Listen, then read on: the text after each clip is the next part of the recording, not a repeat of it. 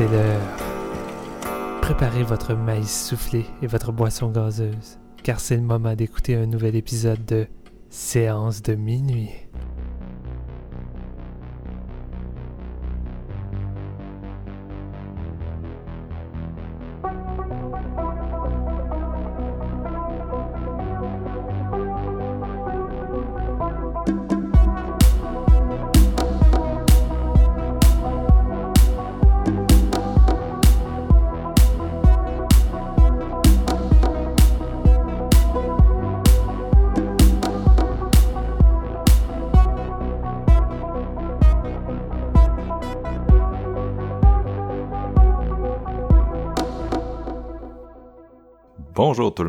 Bienvenue à ce nouvel épisode de Séance de minuit. Mon nom est Marc-Antoine Labonté et aujourd'hui, programme un peu différent après une longue absence. Je suis en solo avec Steven Lefrançois. Salut Steven. Salut Marc-Antoine, nous sommes de retour après une longue euh, pause involontaire. yes, et vous l'avez vu avec une programmation un peu alternative euh, sur un, quelque chose qui a beaucoup occupé notre mois de juin à Oh Steven oui. et moi. Euh, la raison pour laquelle on enregistre ça en ce moment, ben la, la malédiction, séance de minuit de retour. Là, donc on a de la misère à se réunir avec Jean-François euh, à trois pour avancer, enregistrer sur des, des trucs qu'on. Puis tu sais, c'est pas qu'on manque d'idées, c'est vraiment. Non, c'est on- ça. On a nos projets pour les épisodes, mais on dirait qu'il y a tout le temps quelque chose qui se passe un peu euh, comme d'habitude. là. Je pense qu'avec le déconfinement, les mauvaises habitudes de séance sont de retour, la malédiction. C'est l'équivalent de, de Final Destination, mais sans les morts. C'est juste qu'il arrive tout le temps une situation euh, inconcevable, on est comme, coudon, c'est-tu l'œuvre de Dieu ou de la mort? Ça ferait un bon Final Destination 6, là, les trois gars qui peuvent pas enregistrer de podcast. Euh, Ah, ça manquerait de sang puis de, de mort, tu sais. Le monde, en- c'est ça qu'ils veulent, voyons donc. Lévier se met à liquer, puis il fait sauter le portable à JF. Ah non! Ok, ouais, là, ça commence à être intéressant, là. Mais euh, donc c'est ça, vous en faites pas trop, on n'a pas viré euh, sur le top là. Euh, on aborde l'univers vidéoludique aujourd'hui et Mm. puis euh, c'est sûr qu'il y a certains de nos auditeurs qui doivent être totalement euh, out de ça. Pour ceux qui connaissent pas du tout euh, les, les jeux vidéo mais qui auraient été tentés de peser sur play parce qu'ils voulaient entendre la douce voix de Steven après ce long break, ben euh, on parle aujourd'hui de la, de la franchise Last of Us euh, qui Yeah. est exclusive au, au système PlayStation de Sony. Et qui est une série de jeux qui est intéressante pour séance de minuit dans le sens où c'est probablement certains des jeux que j'ai joués qui en empruntent le plus au cinéma. Steven tu seras sûrement d'accord. Oui, évidemment. Il y a beaucoup, beaucoup de moments cinématographiques dans euh, cette série-là. Euh, c'est c'est un peu du cinéma 4D à la limite. là. C'est un film auquel tu, tu prends part. Euh, et c'est une de ses forces, je pense, qui, en a fait sa notoriété, là, parce que ça a été euh, des immenses succès commerciaux, euh, ces deux jeux-là, même si le deuxième est au centre d'une controverse équivalente à ce qu'on a vu au cinéma avec Star Wars The Last Jedi à l'époque. Là, c'est puis vraiment le même Ah, c'est genre de- le même genre de problématique, je vous dirais là. Euh, puis de, de division entre les fans, de harcèlement. On voit vraiment, c'est comme un repeat. là. J'ai l'impression que c'est peut-être même le même monde.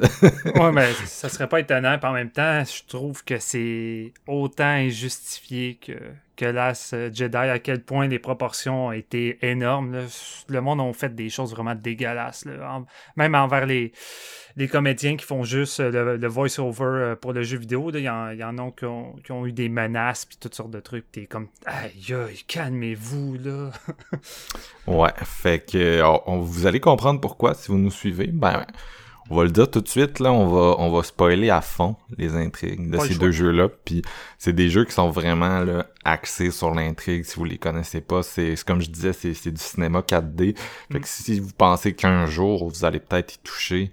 Euh, laissez cet épisode-là de côté puis revenez-y plus tard. Si au contraire vous vous dites ah je suis curieux d'entendre ce qu'ils ont à dire là-dessus, de me faire mettre en contexte, mais je pense pas que je vais jouer à ça dans ma vie, ben let's go, on va vous en parler, on va vous raconter, on va vous amener avec nous euh, dans cette histoire-là.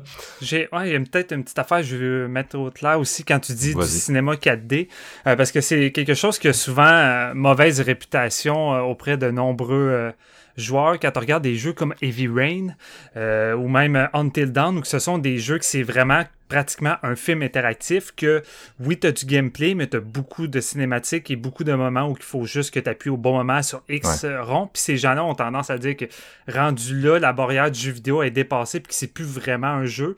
Mais Last of Us, c'est pas ça. Oui, c'est très cinématographique dans plusieurs cinématiques et dans euh, la, structure narrative, mais le gameplay est jamais laissé de côté. Il y a du, des longues phases de gameplay constamment. Fait tu sais, j'ai de la misère à comprendre ceux qui ont, qui ont eu tendance à dire que c'était juste un film interactif puis qu'il y avait pratiquement pas de gameplay parce que le jeu tu joues pratiquement tout le temps sur toute la durée. Là, ouais, parce qu'il faudrait le décrire pour quelqu'un qui aurait vraiment aucune idée de ce que c'est, là, c'est euh, comme un mélange entre des, des jeux à la Splinter Cell, Metal Gear Solid, où tu utilises où tu te caches, là, tu utilises la notion de stealth, puis euh, puis des jeux à la Resident Evil 4, c'est-à-dire un, third-person shooter où tu as une espèce de caméra derrière ton personnage à distance, tu le vois physiquement dans l'écran, tu le contrôles, puis euh, euh, le, le, le, la portion shoot euh, quand t'es en third person de même à la Resident Evil est comme volontairement faite pour être un peu clunky pour que t'aies un peu de misère à, à, tirer sur tes adversaires puis rendre ça plus réaliste I guess entre guillemets ouais.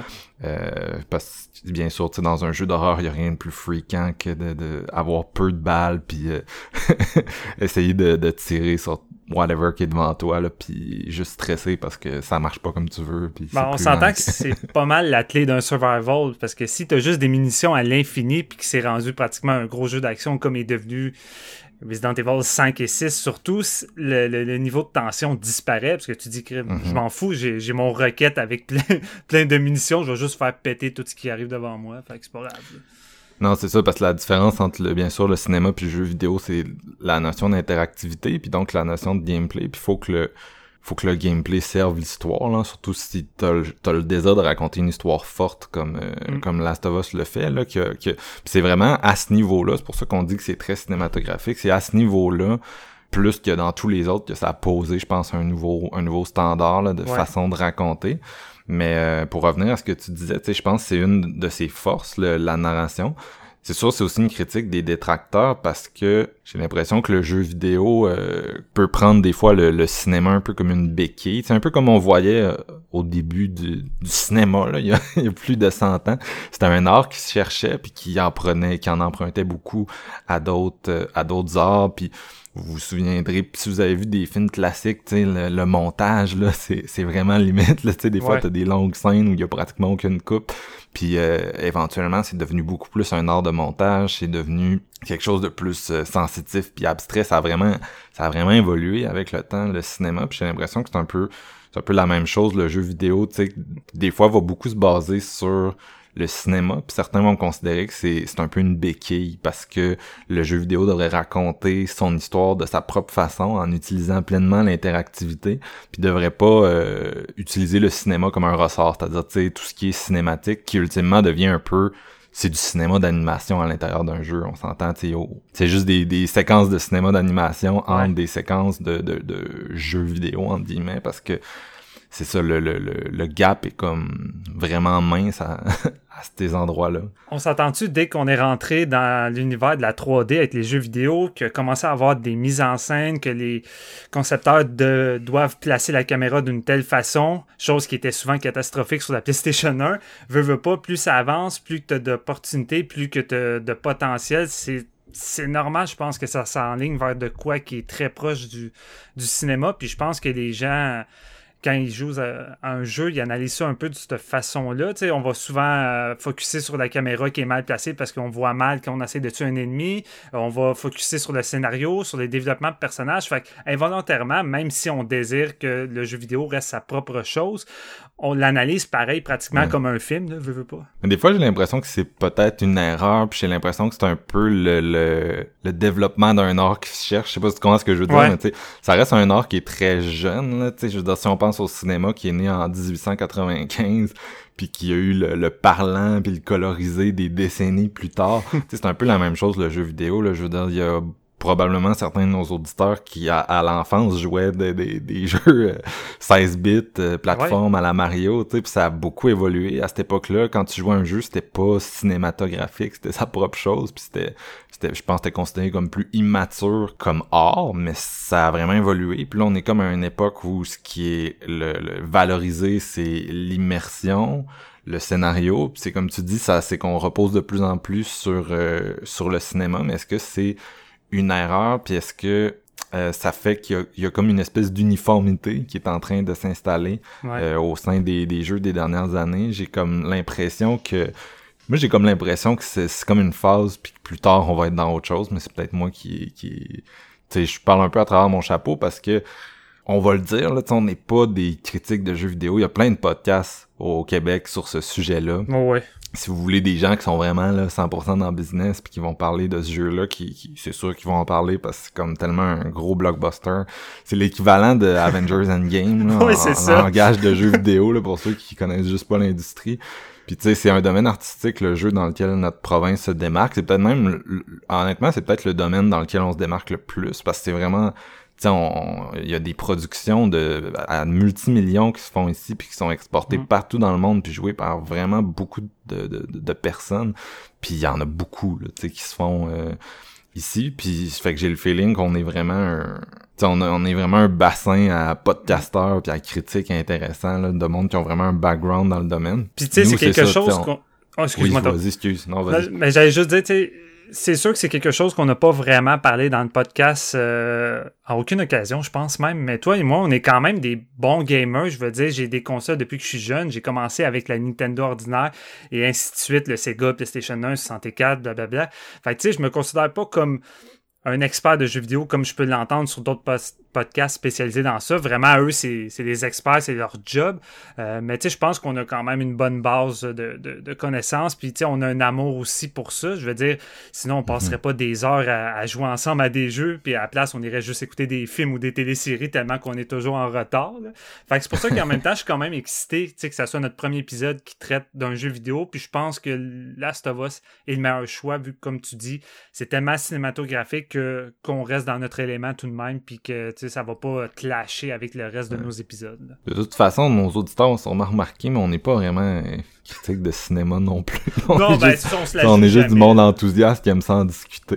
that's it, that's all. Ben, c'est ça, tu sais. On n'a pas la prétention... Euh, d'être des René au miroir, puis des Roger Birds, puis que vraiment on prenait notre critique pour du cash, sinon euh, fuck off. sais non, vraiment, c'est on parle entre amis, c'est pour le plaisir, puis quand les gens interagissent avec nous, puis qu'ils écoutent nos épisodes, c'est sans doute le plus beau cadeau qu'on a, puis on trouve ça le fun. Puis c'est sans prétention. Ouais, je pense aussi que, que avoir un background de cinéma, ça aide à puis d'être un peu euh, moi c'est ça comme je disais je suis un peu out of the loop là en termes de jeu là. Fait que je suis pas je suis pas spécialiste là-dedans mais je pense que ça aide euh, tu sais ça fait qu'on analyse la façon de raconter d'une manière différente peut-être en tout cas ouais. let's go. Let's go. On va on va ah, je veux commencer par te demander c'est quoi ton historique avec le, la série, le jeu original? Je vais faire un synopsis vite vite pour les gens qui auraient jamais joué à ça puis qui nous écouteraient.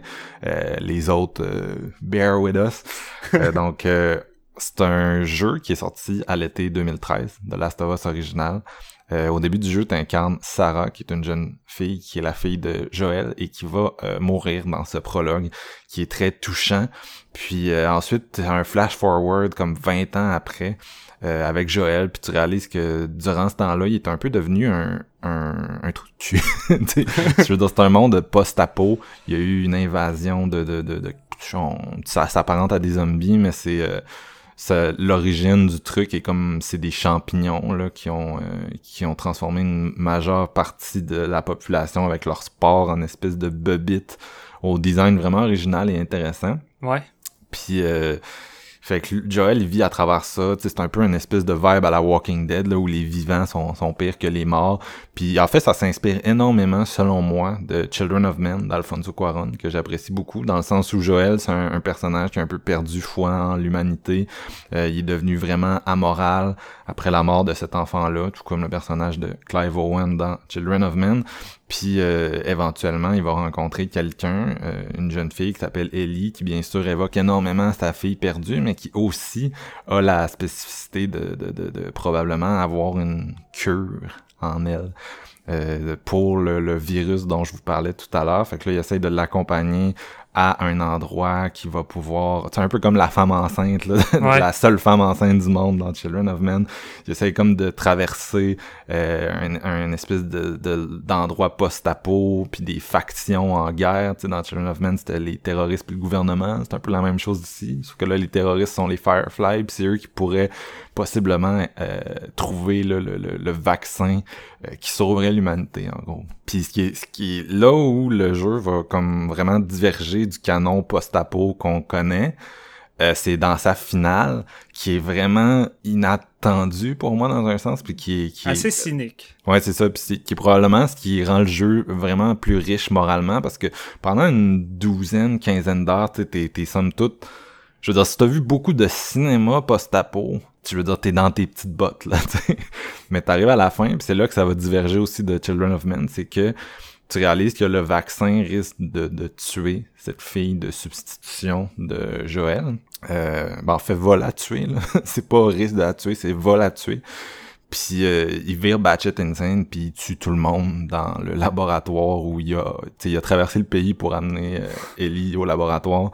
Il vire Batchet Insane, tue tout le monde dont les chirurgiens euh, qui sont parmi les derniers chirurgiens qui restent de renom là, qui opérait sur euh, Ellie. Le seul docteur qui pouvait trouver, ben, qui pouvait faire la conception de ce vaccin-là en plus. Il n'y a, personne d'autre qui pouvait le faire. C'est ça. Il apprend, il s'en va, puis il lui dit pas non plus. Parce qu'elle, elle aurait accepté de mourir. C'est ça qui est important à spécifier, c'est qu'elle, je veux dire, elle a vécu des trucs puis euh, elle aurait accepté de donner sa vie pour aider l'humanité, mais lui était pas capable de, de, de, la perdre comme il a perdu sa fille au début, chose que t'as vécu parce que tu l'as joué, tu sais. Mm. Puis fait que c'est extrêmement intéressant à ce niveau-là parce que ça crée vraiment une, relation d'empathie avec quelqu'un qui fait des choix moraux de merde. je sais pas ce que t'en penses, Steven, mais tu sais, c'est... C'est... Euh, vas-y, mais écoute, premièrement, je vais, juste commencer par dire que moi, j'ai joué Day One euh, à l'époque quand c'est sorti sur la PS3. Et c'était pas mal comme le dernier gros canon qui sortait sur la console. Et comme on sait, habituellement, sur la fin de vie d'une console, les derniers jeux sont souvent les, les, gros masterpieces de la console. Ça va utiliser son, plein potentiel technique, mais c'est surtout des jeux qui sont souvent euh, maîtrisés de bout en bout, puis qui sont vraiment peaufinés euh, avec des, des, aspects très marquants. Puis tu sais, Last of Us, ça a été ça a été l'effet d'une bombe. Je veux dire, toute la communauté jouait à ce jeu-là. Je pense qu'on était tous dans le même bain. Et même s'il y a d'autres jeux auparavant qui avaient déjà le côté très cinématographique qu'on mentionne, c'est comme je le disais euh, au début de la PS3, j'avais joué à Heavy Rain. C'est un jeu qui mise très, très, très euh, sur son aspect cinématographique interactif. Ouais. Euh, qui est un peu, un peu, pour ceux qui connaîtraient pas, un peu l'équivalent d'un Bender Snatch là, sur Netflix, l'épisode interactif de Black Mirror. C'est vraiment c'est plus un film, puis une fois de temps en temps, tu fais un choix, puis c'est comme une narration ouverte, un peu effet papillon, là, fait que c'est différent. fait que tes choix vont influencer l'histoire tout le long du, du jeu, puis tu sais, tu refais le jeu avec différentes options, euh, ben les situations vont être différentes. Fait que tu sais, c'est vraiment cool, mais Last of Us, je pense, c'est le premier jeu. En tout cas, moi, c'était un des premiers jeux que j'ai joué où que j'étais impliqué vraiment émotionnellement avec des personnages comme si je suivais une longue série. Et t'as vraiment le, le, feeling de jouer puis de, de jouer des épisodes. C'est très épisodique, je trouve. Tu sais, le deuxième l'est encore plus, c'est fou. Et je pense que c'est ça qui crée une espèce d'immersion puis un goût de d'y revenir, mais surtout de, de développer cette relation-là, parce que c'est le cœur de Last of Us. Parce qu'en même temps, je suis d'accord avec toi, tu sais, L'histoire en elle-même a rien de révolutionnaire. Je pense pas que ce soit le but principal pour lequel ça a été autant un grand succès et pourquoi les gens le considèrent comme un des meilleurs jeux qui a jamais été fait. Je pense que c'est avant tout un jeu de personnages, un jeu de développement avec de l'originalité avec ses créatures. Je pense que ça, c'est un autre aspect qui est vraiment cool. On n'a jamais vraiment vu ce style de zombie-là ailleurs. Fait que ça aussi, ça a apporté un vent de fraîcheur, mais c'est vraiment la relation Joël-Ellie que, que je pense j'ai jamais vécu rien de tel à l'époque. Et j'ai tellement été impliqué là-dedans, ils font tellement rentrer, pénétrer dans cet univers-là qu'à la fin, tu arrives avec ce final-là cynique. Ça finit comme un cliffhanger de, de, de télésérie. Puis là, quand ça se termine, t'as juste hâte qu'il y ait un part 2 un jour, puis tu l'espères. Et euh, moi, je l'ai dévoré, je pense, à deux, trois reprises, ce jeu-là. Et je suis d'accord pour dire euh, qu'avec les années qui ont découlé depuis, ben, veux, veux pas, je veux dire, le, monde du jeu vidéo a évolué, le gameplay a évolué. Fait que certains aspects du jeu qui ont comme pris un coup de vieux, une certaine redondance dans la jouabilité, notamment au milieu euh, parcours où que tu vas faire des situations qui sont un peu longues puis un peu répétitifs. Mais je pense que le jeu garde pareil le cœur de, de, ce qui, qui, fait en sorte qu'il est aussi bon. C'est vraiment, comme je dis, l'aspect personnage scénaristique euh, à les suivre puis leur développement. C'est toujours aussi fort. Mais tu sais, je m'attendais à ce que le, le Part 2 ne fasse pas juste recréer ça. C'était vraiment d'amener ça au-dessus, de pousser ça plus loin, d'avoir de l'ambition, de oser des choses. Puis quand on regarde la réception, je pense que le jeu a quand même osé pas mal de choses parce que ça a frustré énormément les gens. Et euh, c'est ça que je trouve bien. C'est vraiment, je pense que c'est ça que ça devrait être une suite. C'est quelque chose qui tente d'amener un univers puis des personnages ailleurs puis pas juste d'essayer de rejouer sur la nostalgie. Oui, oui, j'avais hâte de retrouver Ellie avec Joël, mais j'avais envie de retrouver quelque chose de plus. J'avais pas envie que le jeu focus sur ah, est-ce que Ellie va apprendre le mensonge que Joël lui a dit? Puis tu sais, pendant 10, 10, 15 heures de jeu, c'est ça le momentum. C'est comme à la fin du jeu, il va lui avouer que non, finalement, euh, il lui a menti. Tu sais, ah, j'étais comme ça prend quelque chose de plus pour arriver à nous créer un jeu de 30 heures qu'on va être autant submergé que le premier. Puis surtout, on le sait, quand un premier jeu ou un premier film est autant fort, c'est crissement difficile de faire une suite supérieure. Puis tu sais, souvent, on peut les compter sur les doigts d'une main les suites qui surpassent l'original. Euh, Puis tu sais, moi, dans ce cas ici, là, je sais qu'on s'examine un, peu partout, là, mais tu sais, pour moi, le premier jeu, c'est un jeu qui a quand même révolutionné le jeu vidéo sur des aspects de développement de personnages qui m'a marqué. Mais pour moi, c'est peut-être pas le masterpiece euh, que, que les gens osaient dire. moi, j'ai, oui, justement, j'ai comme j'ai mon opinion est comme plus, euh, je, je, ben, je peux te laisser finir, mais tu sais, c'est plus du côté, ah, ben, moi, tu sais, pour, pour mettre un peu en contexte, euh, j'en entends parler depuis longtemps. Tu sais, je travaillais dans un club vidéo quand c'est sorti, puis on avait des jeux, puis c'était, tu sais, tout le monde était après ce truc-là, l'année que que, que ça l'a paru.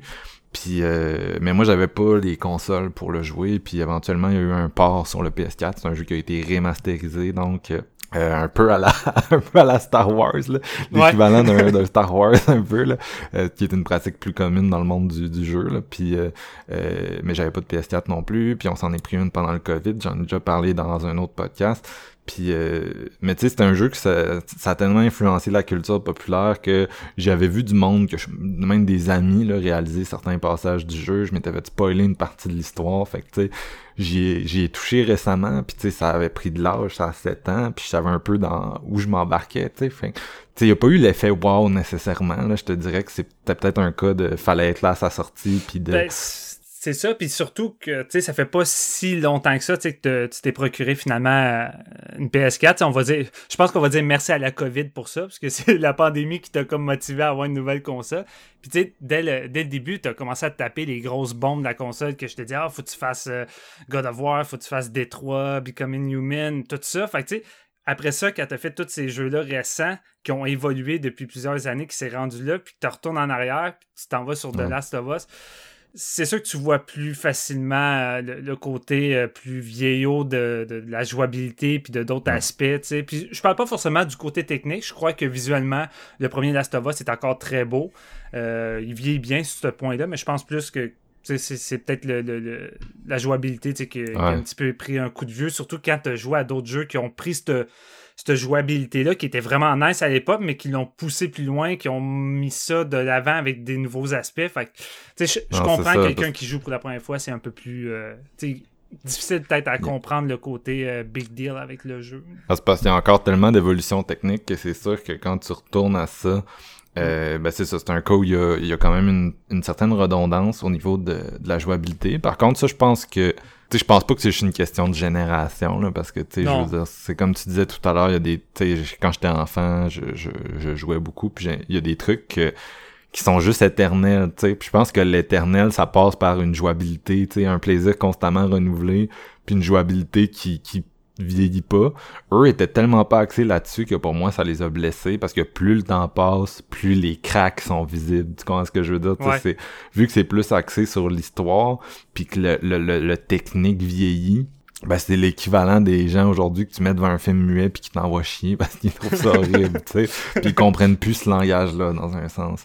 Puis euh, c'est ça, au niveau de l'intrigue, je le disais, ça s'apparente beaucoup à, du cinéma, euh, à de la série, surtout que tu sais, il y a des choix, il y a des choix moraux qui sont intéressants. J'ai parlé de l'histoire tout à l'heure dans le jeu original, mais ça reste que dans cette série-là, comme au cinéma ou à la série télévisée, je pense que tu, tu comparais ça à tu tu joues ça mais c'est un peu comme si tu étais en train de regarder une série puis que tu voulais la binge watcher puis que tu pouvais plus arrêter parce que tu veux savoir qu'est-ce qui va se passer dans l'intrigue par la suite. C'est pour ça que tu as de la misère à, déposer ta manette. C'est pour ça que je voyais pas ça comme possible d'adapter ça en film mais plutôt en une série puis tu sais c'est je trouve c'est parfaitement normal qu'HBO ait opté pour faire, en faire une télésérie parce que c'est trop dense il y a trop de stock qu'on le sait que souvent c'est souvent le cas avec les jeux vidéo que lorsque tu adaptes ça au cinéma ben tu sais une heure et demie deux heures c'est pas suffisant pour euh, élaborer tout ce qu'on a vécu dans 20-30 heures de jeu. Fait ça, marche pas pour moi. Puis, c'est, dans le fond, c'est qu'il y a des choix moraux intéressants sur lesquels tu vas réfléchir, mais tu vas les réfléchir un peu comme au cinéma. Puis c'est pour ça que je compare ça à du cinéma 4D, c'est parce que t'es un spectateur passif à l'intérieur de ces choix moraux-là. Il y a aucun choix que tu fais. Tu même la finale, qui est hyper anticlimatique pour un jeu vidéo. Puis c'est des, un des gros points positifs, je pense, de ce jeu-là, qui reste même avec le temps, c'est le mm. côté anticlimatique. C'est qu'en tant que joueur, t'as tellement été primé à une narration comme typique de jeu qui s'apparente un peu à celle du, blockbuster hollywoodien d'aujourd'hui, euh, tu sais, qui est constitué de, de niveaux, puis de boss, puis d'évolution, tu sais, euh, de level up, on s'entend, puis c'est très typique lui va prendre à contre-pied tes attentes il n'y a pas vraiment de boss dans ce jeu-là. Puis euh, euh, les, les, ça, tu zigzags beaucoup en termes d'intensité d'intrigue. T'as des longs tunnels qui sont purement émotionnels, qui sont, comme tu disais, du, bonding avec Ellie, de l'écriture de personnages qui, qui était assez atypique dans les jeux à cette époque-là, puis qui te prend en compte constamment à contre-pied parce que tu es tout le temps en train de te dire il va se passer de quoi, il va se passer de quoi parce que ton cerveau de joueur est tellement habitué à ce qui se passe toujours de quoi.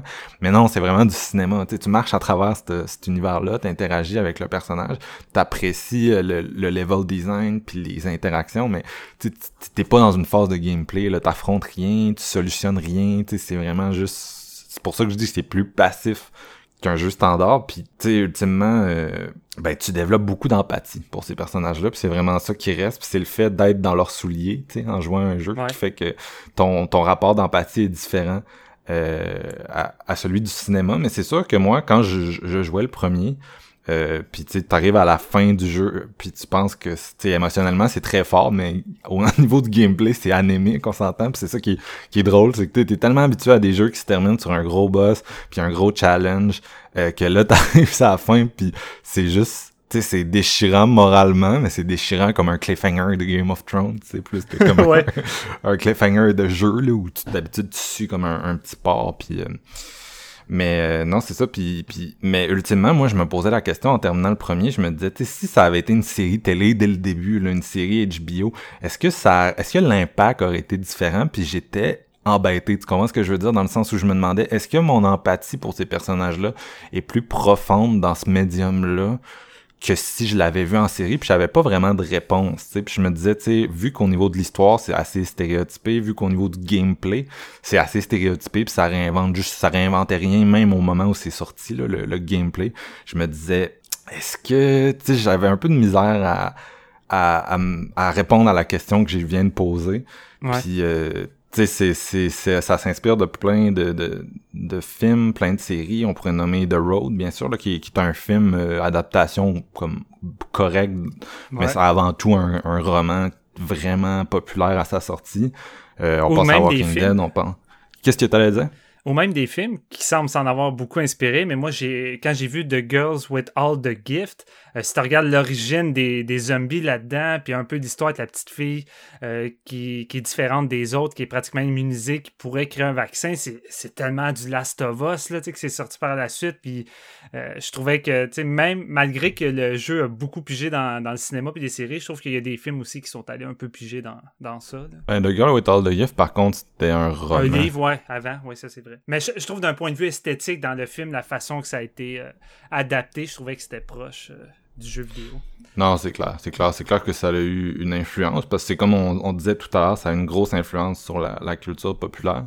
Mm. Puis euh, il disait aussi euh, le, le, le, game designer, on va le nommer, là, Neil Druckmann, euh, game designer des deux jeux, qui, qui est originaire d'Israël, puis qui euh, disait qu'il s'était beaucoup inspiré aussi des, des frères Cohen pour concevoir son univers. D'ailleurs, Joel, son nom est en hommage à Joel Cohen, un des deux, un des deux frères. Euh, puis ça, je le voyais moins, mais quand t'arrives à la finale, qu'on parlait tout à l'heure, qui est moralement très ambigu, euh, là, je me sentais plus peut-être un peu en territoire euh, Cohen, là, tu sais que puis c'est ça qui m'a le plus intéressé du jeu. Tu sais, d'atteindre la finale. Donc, je vous ai déjà spoilé euh, son contenu. Euh, mais c'était vraiment intéressant. Puis là, je arrivé vraiment en retard sur tout le monde, on s'entend, mais je cherchais sur Internet, puis j'ai trouvé comme des, des années de débats moraux sur, tu sais, à quel point est-ce que Joël est dans son, son droit ultimement de tuer crissement du monde pour sauver une fille puis basically condamner l'humanité parce que c'est un, c'est un grand geste qui est très romantique, tu sais, qui est très chevaleresque. Puis ça fait vraiment du sens quand tu le joues. Tu sais, tu sens son, son côté en tabarnak. Euh, puis t'arrives devant, tu sais, la fin du jeu, t'arrives devant des médecins qui peuvent basically rien te faire, puis tu les tues, puis tu ramasses la, la, la petite fille puis tu pars à courir, tu sais. Puis euh, mais tu sais moralement ça, ça, fait aucun sens quand tu prends le, le, temps de t'asseoir puis t'as fini le jeu puis tu prends un pas en arrière puis tu te dis qu'est-ce que je viens de faire, tu sais? Mais c'est ça, tu peux pas tant être en accord sachant que, tu sais, Ellie était déjà prête à faire le sacrifice. Pour elle, sa raison de continuer, c'était ça. Pour elle, elle avait trouvé un but à la continuation de sa vie, à son existence. Fait que, tu sais, Joël, il a décidé d'un point de vue égoïste de lui enlever ça, puis de lui mentir pour son, ben, on va dire, son propre plaisir. Tu sais, il a pensé avant lui, avant tout. Puis on s'entend, il, a, pas vraiment pris de la peine de réfléchir à tout ça, tu sais, puis il est allé vraiment de façon impulsive. Puis c'est sûr que quand tu joues sur le coup et que tu as passé des heures avec ces deux personnages-là, que tu as développé une genre de relation père-fille, c'est sûr que sur le coup, tu, tu veux pas qu'Ellie meure puis es prêt à juste la sauver. Mais comme tu dis, quand tu prends la peine de tasser puis de réfléchir à ça, puis à réfléchir à tout ce que Joël a fait, c'est loin d'être une bonne personne, Joël. Puis tu sais, ça, ça, a un côté très lugubre au, bout du compte dans, derrière tout ça. T'es un peu un anti-héros déguisé. C'est ça que je trouve génial. Puis c'est le c'est là que je pense que le, le, tout le côté pourquoi c'est un jeu vidéo puis pas une série prend son sens, c'est que vu que tu l'as joué comme tu disais que tu as été dans ses souliers, tu as vécu son trauma initial, ça c'est quelque chose que tu peux faire dans une série aussi, on s'entend là, un flashback avec un trauma mais tu l'as tu as été lui, tu as tout traversé ça avec lui puis avec Ellie, puis tu sais arrives à la fin du jeu puis ça fait du sens son choix ça fait du sens. Mais tu après, tu te dis, si j'étais n'importe quelle autre personne dans cet univers fictif, là, ça ferait pas de sens. C'est un, le gars, c'est un estime maniaque, tu sais. Il y a, puis c'est ça qui que je trouve intéressant, puis qui est, qui Cohen dans un sens, c'est de de, de, de, nous créer un héros, somme toute, typique de, de du jeu vidéo. C'est un gars euh, bulky, one-man army, capable, il tue, tu sais. Mm. Euh, ça reste un jeu où, où, tu peux te faire tuer relativement facilement, mais ça reste que, tu tu t'as passé à travers le jeu, t'as tué beaucoup de personnes. Tu sais, t'es, t'es un one-man army, ce qui est somme toute classique du jeu vidéo, mais c'est un jeu qui remet beaucoup en question le one-man army, mais qui le remet en question de façon subtile. Parce que quand tu vas sur Internet, t'as des gens qui vont défendre le personnage, qui vont justifier les choix du personnage, puis qui vont dire que c'est correct. Puis encore aujourd'hui, en, en 2020, ce qui explique d'ailleurs beaucoup le backlash euh, du deuxième dont on s'apprête à parler, euh, il y a encore beaucoup de monde qui comprennent pas en quoi c'est mal ce qu'il a fait à la fin, pour qui c'est logique, tu sais, la façon que ça a été mis euh, devant eux par le jeu, c'était logique qu'ils fassent ça, puis pour qui le, thème du jeu original, c'est une histoire d'amour entre un, un, père et sa fille, une histoire de rédemption, ce que je trouve quand même très drôle, il y a aucune rédemption là Non, pas tant. Mais tu sais, c'est juste un c'est un gars qui, qui, surmonte son trauma au prix de, de l'humanité. C'est une faute, c'est une fausse piste, cette rédemption-là. Tu sais, je suis d'accord qu'on pense ça au courant du jeu, mais quand t'arrives à, à la finale, c'est là que tu te rends compte que la piste de la rédemption est comme c'est un pion d'échec là. Tu sais, c'est là pour mhm. jouer le jeu puis te, te dérouter puis je pense que c'est ça que j'espérais le plus du deuxième volet. Moi, qu'est-ce que je voulais, c'est comme tu dis, c'est la, finale qui est le plus intéressant sur le questionnement. Puis moi, j'avais envie que le deuxième volet focus et part de ce final-là, de cette idée-là. Et tout ce qui est arrivé avant, on laisse ça, on a fait le tour, on a tout dit ce qu'il y avait à dire.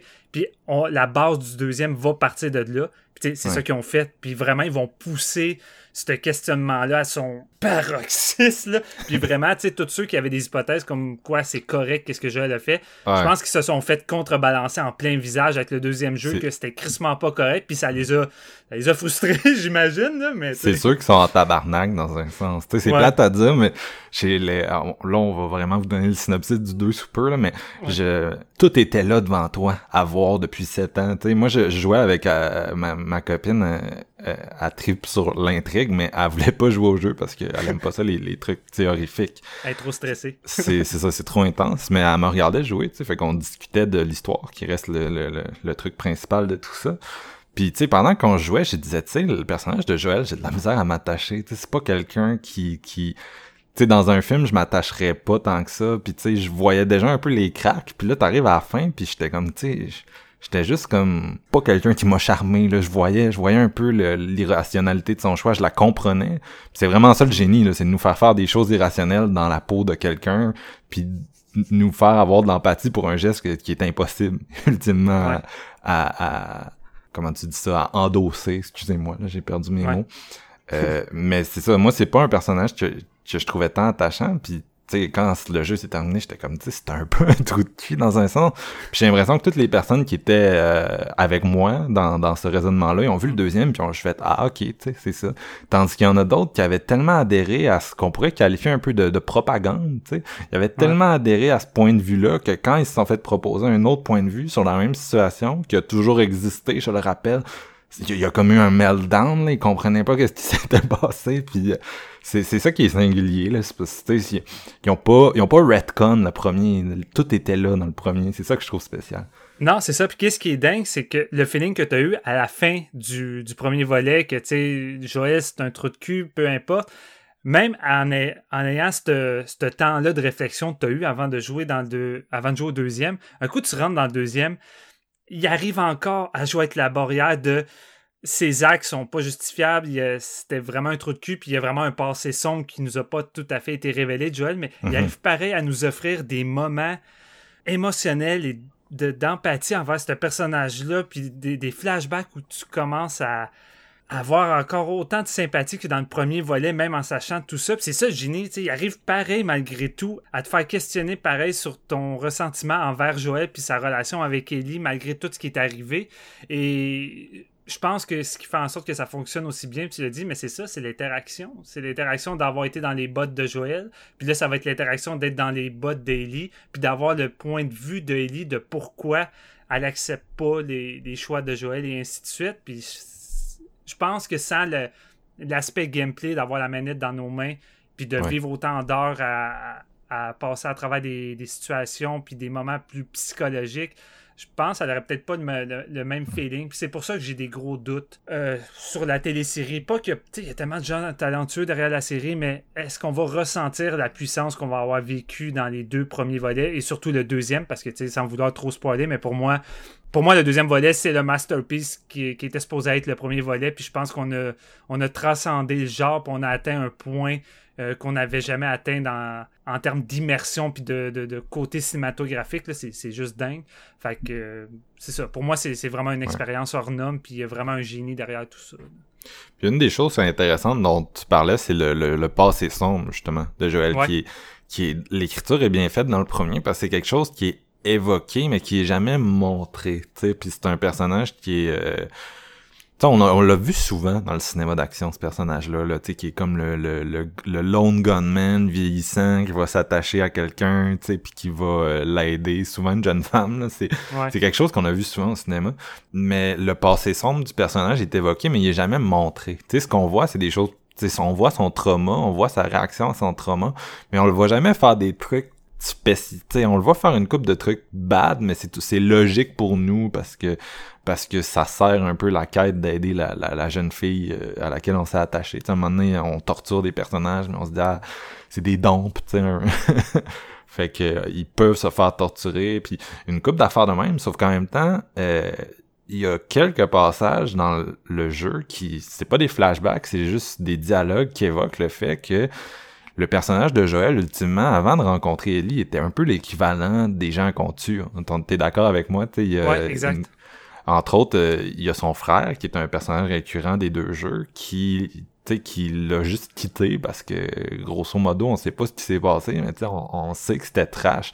T'sais, on sait que ce personnage-là, après avoir perdu son enfant, il a un peu perdu son sens de la moralité également. Joël, je On a sauté ces années-là, c'est ça qui arrive. On n'a jamais su exactement ce qui s'est passé.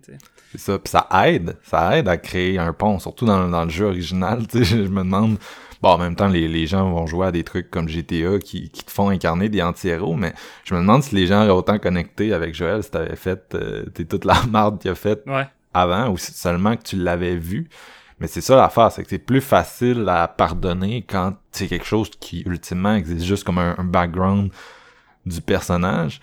Mais tu sais, c'est ça que je trouve intéressant quand tu termines le jeu, c'est que tu te dis c'est une histoire de quoi? C'est pas une histoire c'est pas une histoire de rédemption, c'est une histoire de c'est un gars qui a vécu un trauma, qui a eu l'occasion d'effacer ce trauma-là, mais tu sais, toutes ces années d'amoralité euh, sont restées avec lui. Puis tu le vois à la fin quand ça ne dérange pas de tuer plein de monde puis de condamner l'humanité euh, parce qu'il a, il a, pété un plomb littéralement, il a fait quelque chose de totalement irrationnel.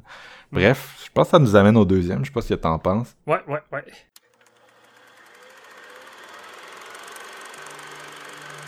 I know you wish things were different.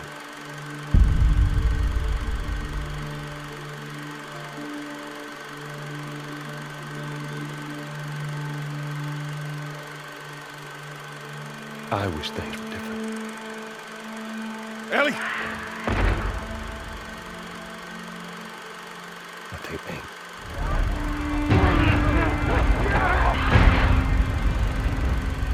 Please stop!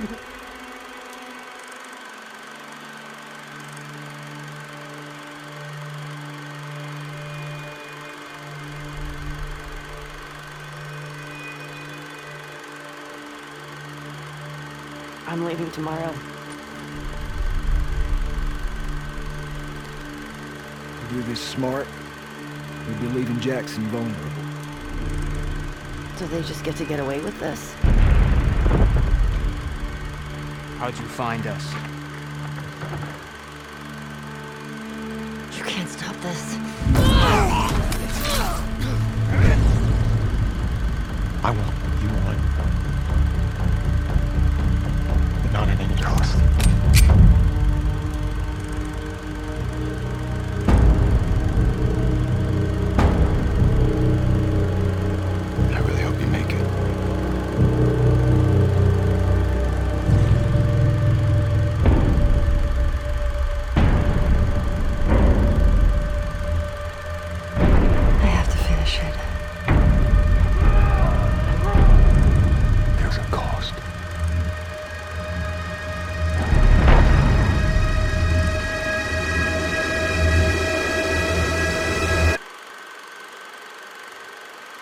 Have killed you. Maybe you should have. Q2 Part 2 euh, qui a créé l'immense controverse parce que euh, et là, il n'y a pas de chance de retourner en arrière. Je vais vous donner des terribles spoilers. Donc, le personnage de Joël meurt, et ça après même pas 10% du, du jeu. Euh, il meurt dans le prologue, littéralement. C'est l'événement déclencheur, comme on mm. disait en situation d'écriture. Et c'est ça, il se fait tuer par qui? Fait tuer par un personnage euh, nommé Abby. Et Abby, ce qui est particulier, c'est qu'on l'a joué avant qu'elle tue Joël, en sachant pas trop c'est qui. Là. c'est comme euh, tu commences le jeu, t'es Ellie, éventuellement tu Q, t'es Abby. Tu joues Abby euh, qui se promène dans un espèce d'endroit enneigé, t'apprends à connaître euh, les personnes dans sa vie, puis éventuellement, oups, elle, elle va rencontrer Joël puis euh, elle le tue, ce qui vient comme une, une surprise de la façon dont c'est écrit. Puis euh, elle le tue un peu comme comme, comme Glenn. se fait tuer par Negan dans Walking Dead, là, scène assez euh, marquante de la série. puis euh, éventuellement, on va, on, on va, on va pendant, là c'est un très long jeu, beaucoup plus long que le premier, une trentaine d'heures. Pendant une longue partie du jeu, on est dans une espèce de revenge movie. Donc on va incarner Ellie, euh, qui part à la, qui part à la recherche d'Abby dans le but euh, de, de, de, venger Joël. Euh, elle va se promener dans un, un, elle va aller, le jeu se passe principalement dans la région de Seattle. Euh, puis en gros, il y a comme une espèce de conflit dans cette région-là entre deux euh, factions. Il y en a une que c'est le, le, Washington Liberation Front, là, donc euh, une espèce de, de milice. Puis l'autre, c'est une espèce de, de secte religieuse là, qui s'est créée après le, l'infection, justement. Là, graduellement, les gens c'est un peu le, classique qu'on voit dans les trucs post-apo, là, du monde qui se sont tournés vers la religion parce que le monde fait plus de sens pour eux. Mm. Euh, puis sont, sont en conflit, euh, ces deux factions-là. Ellie doit traverser ça parce que Abby, justement, dont je vous parlais, fait partie euh, du Washington Liberation Front. Fait que là, pendant une, longue partie du jeu, tu vas, euh, tu te promènes dans ces environnements-là. Puis, tu sais, c'est ça, c'est du revenge movie, mais le, le, level design, la façon dont c'est conçu, tout est vraiment axé. Tu vas être d'accord avec moi, je suis sûr, mais tu, tu vis vraiment la dégradation mentale, euh, comme dans les revenge movies les plus dark. C'est vraiment une spirale de noirceur qui fait juste entraîner des situations les plus lugubres. Puis tu sais, c'est vraiment sept pistes après sept pistes, puis je parle autant de sept pistes en termes de gameplay vraiment excitant qui se renouvelle constamment que de sept pistes cinématiques, euh, émotionnelles dans des le jeu des acteurs, la façon que les personnages bougent, là, on a atteint un réalisme vraiment incroyable, mais dans l'écriture. Et c'est vraiment, c'est vraiment, je pense, la quintessence du, du revenge movie, puis comment c'est aucunement glorifié, puis à quel point tu sombres dans une noirceur. Ça en fait un peu comme à la à ça de Devil, je pense qu'on l'a mentionné souvent quand on jouait, toi puis moi, parce que je pense qu'on jouait pas mal en même temps, moi puis Marc-Antoine, puis on s'écrivait tout le temps des espèces de, commentaires, puis on développait, puis on essayait de faire pour pas spoiler. Évidemment, on, on, était crissement intense dans le jeu, puis je pense, je me rappelle pas la dernière fois que j'ai joué non-stop, dans, dans, le sens que un coup j'avais terminé un moment, j'allais me coucher puis je pensais juste à ça, j'avais juste hâte de rejouer le lendemain, même chose le lendemain, puis chaque séquence me restait en tête, puis plus j'avançais, plus j'étais profondément ancré dans la quête de Ellie, au point que ça me, j'étais vraiment déstabilisé émotionnellement. Puis c'est là, je pense, la grande force de ce jeu-là, c'est que ça vient tellement de gruger de l'intérieur comme ça peut venir de gruger avec une expérience à la Lars von Trier ou du Gaspard Noé que je pense que c'est du jamais vu dans le jeu vidéo d'atteindre ce noirceur-là puis d'oser te mettre aucune limite en termes de, de violence visuelle, parce que le jeu est très violent visuellement, mais il est très violent psychologiquement.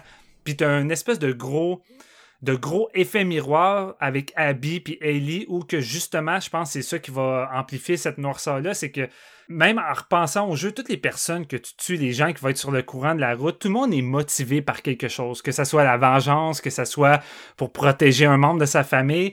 On les connaît pas, ces gens-là, mais c'est des gens comme vous et moi qui tentent de survivre dans un monde qui n'a plus de lois, qui n'a plus de règles, puis qui on n'a pas le choix de, faire des choses ignobles, mais qu'au bout du compte, on les connaît pas. Puis je pense que le jeu va jouer beaucoup sur cette barrière-là, cette ligne-là entre c'est sûr qu'on va être en crise après Abby avec qu'est-ce qu'elle va avoir fait à Joël parce qu'on est du point de vue d'Ellie. Puis tout le long qu'on va suivre Ellie, on va juste vouloir tuer Abby. Mais à un moment donné, il va avoir un switch, un twist. Puis c'est là que le, jeu va renverser tout ça. Puis montrer l'autre facette euh, qui va venir justifier beaucoup de choses également. Puis que moi, j'étais. J'étais juste sur le cul, puis en même temps, c'est cet élément-là qui semble avoir beaucoup euh, beaucoup frustré ou faire décrocher les gens parce que tu as mentionné que les gens étaient en crise à cause de la mort de Joël, mais j'ai vu beaucoup, sinon plus, de gens être en crise à partir de la partie quand tu commences à jouer avec Abby, puis à quel point qu'ils aimaient pas ça, puis que ça détruisait le jeu, puis que c'est pas ça qu'ils voulaient d'un Last of Us. parce qu'on l'avait pas encore dit, mais c'est ça, éventuellement tu vas jouer avec le personnage d'Abby, puis tu vas pas juste jouer un peu avec le personnage d'Abby, tu l'avais joué au début, mais par le milieu du jeu, tu passes dans sa perspective, puis après, tu passes un bon 10 heures avec elle, dans une ouais, histoire... une longue phase, là. Non, c'est ça, dans une histoire de, de rédemption. Puis, tu sais, c'est assez fâchant parce qu'elle a tué le, ton personnage du, premier jeu, tu sais. Surtout les gens qui étaient, comme je vous disais, énormément attachés à lui. Ouais. Qui voyaient ça comme une histoire d'amour, de rédemption, le premier oups, mais euh, c'est quelque chose qui te challenge assez moralement puis tu sais euh, c'est sûr que le, la réflexion de base euh, sur la valeur de la vengeance. Comme on disait, ça a été abordé très souvent au cinéma. C'est pas nouveau. Euh, ce qui est nouveau, bien sûr, c'est la qualité épique du truc. une histoire de 30 heures, mais c'est aussi le, le, le, côté jeu vidéo là, qui va te faire prendre des, des points de vue différents, puis qui va comme vraiment te, te forcer en guillemets, parce que tu peux encore refuser, puis tu peux encore être fâché par ce jeu-là comme beaucoup de monde l'ont été, mais qui va comme te forcer quand même à vivre euh, l'histoire de, de ce personnage-là, Abby. Euh, puis ultimement t'attacher à elle. Puis euh, mais c'est ça, c'est un, c'est un jeu, tu sais. Un, je pense c'est un revenge movie qui marche beaucoup parce que tu sais c'est une suite. Il y a beaucoup de travail qui a été fait euh, par l'original, du travail émotionnel, tu sais, de l'attachement au personnage du premier.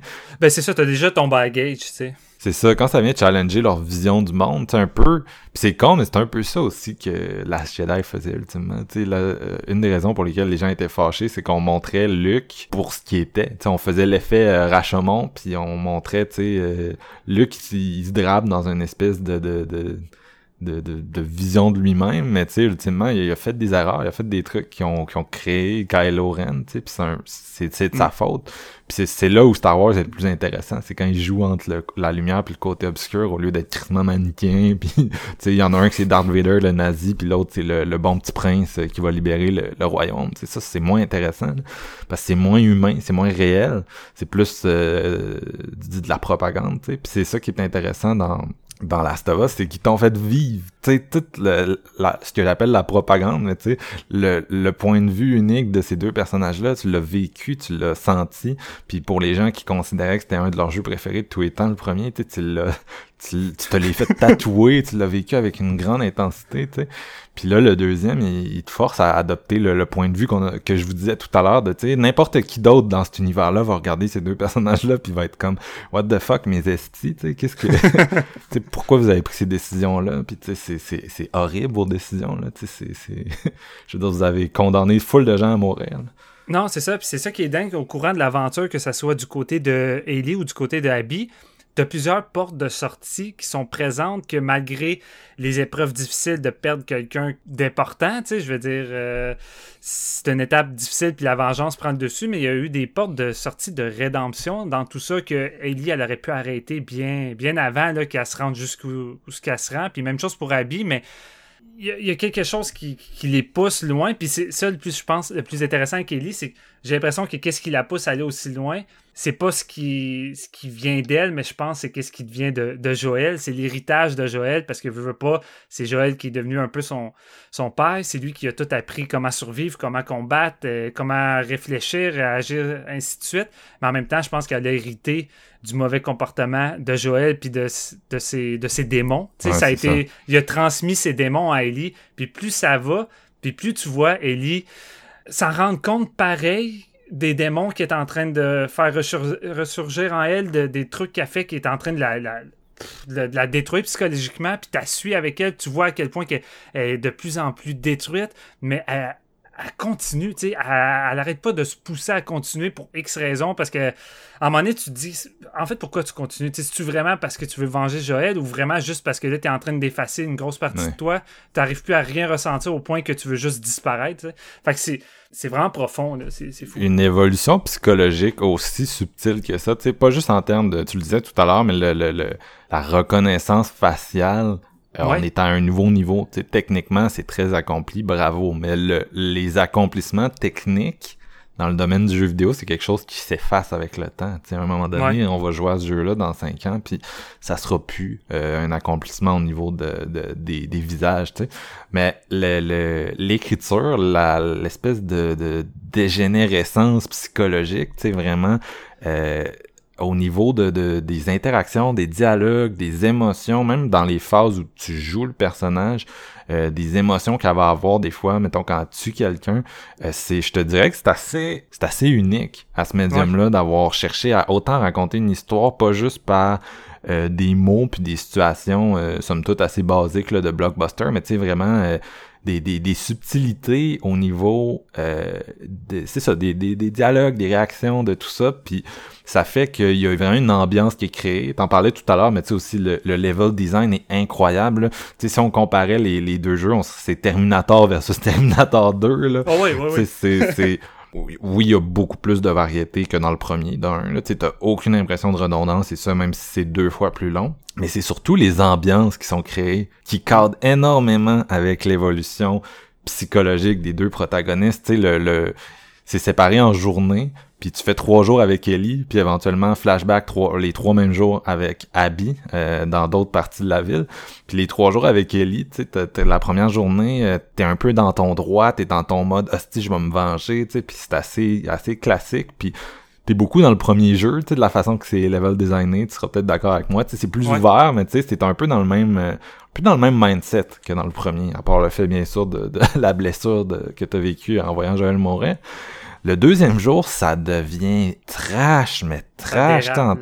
Sais, ah, ah, franchement, le deuxième jour, moi, j'ai un, je l'ai fait quasiment one shot, j'étais épuisé. Après, là, je me sentais physiquement, moralement épuisé, mais j'en ai fait des cauchemars. sais, on en est là au niveau de qualité de d'interprétation, de level design, puis t'arrives au troisième jour de son personnage, puis c'est comme la grosse pluie, les inondations. Elle parle avec un espèce de ton laconique. Tu sais, ils ont vraiment drivé le, le, le PTSD de ce qu'elle a vécu. Tu sais, littéralement, là, c'est c'est je veux dire on est dans qualité euh, cinéma qui gagne des Oscars là tu sais c'est c'est vraiment là là en termes de de d'évolution émotionnelle le rendement est vraiment bien fait puis tu sais un peu comme dans un film quand tu analyses le décor d'une scène puis tu te dis qu'est-ce que le décor amène à l'évolution psychologique puis à l'histoire. Comment est-ce que le décor parle? Ben c'est pareil dans ce jeu-là. Tu sais, le décor parle vraiment beaucoup.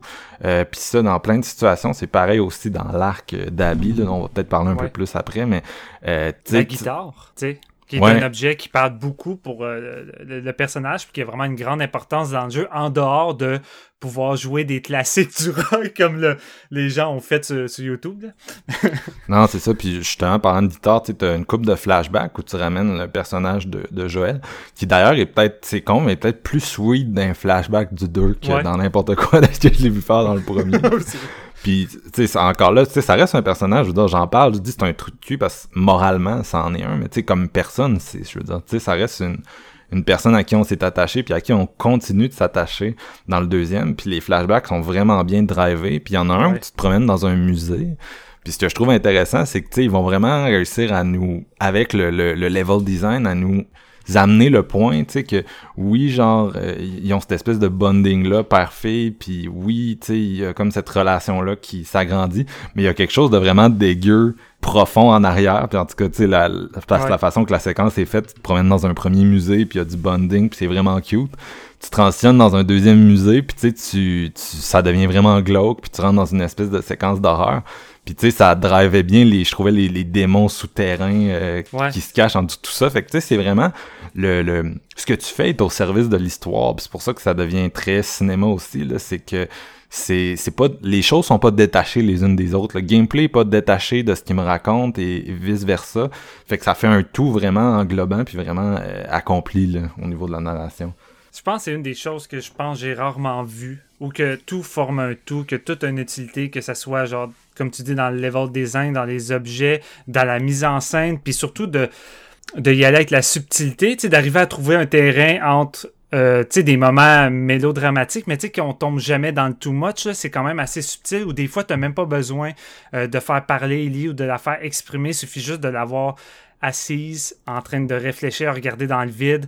Puis tu sais, as déjà tout le vécu qui te passe à travers ton corps comme avec elle. Puis vraiment, le jeu prend pas le spectateur pour un con. Puis je pense que la grande force aussi dans tout ça, c'est parce que ça paraît que ça a été écrit, peaufiné pendant des années. Ça a été retravaillé jusqu'aux petits détails. Il n'y a rien qui est laissé au hasard. C'est vraiment un jeu qui a été peaufiné euh, constamment. Puis c'est là que tu vois la grosse différence quand tu vois d'autres sorties euh, qui sont plus euh, simultanées, qui sortent de façon répétitive. Tu sais, des fois, tu as des séries qui te sortent un volet par année. Tu sais, il suffit de dire Assassin's Creed, tout ça. Je dénigre aucunement ces jeux-là. Ils ont souvent des, beaucoup de qualité.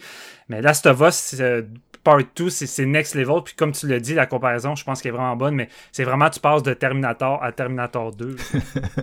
puis, euh, d'ailleurs, parlant d'écriture, le, premier, euh, Neil Druckmann continue à, être le game designer, puis un peu la face de la franchise, mais euh, cette fois-ci, il collaborait avec Hayley Gross, qui était une auteure sur la série Westworld de HBO. Puis je considère vraiment que c'est quelqu'un qui a amené beaucoup euh, de force à l'intrigue.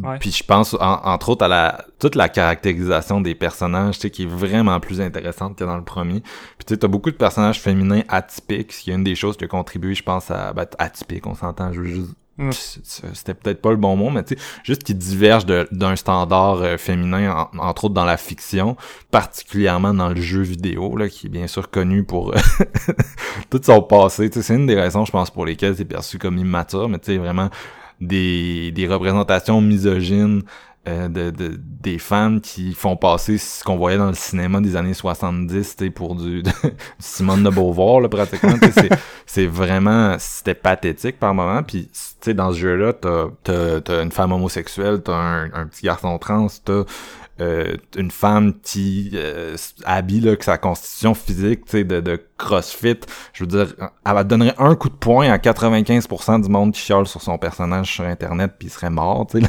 pourrait elle pourrait elle pourrait battre euh, pratiquement n'importe quel incel qui se plaint sur son cas.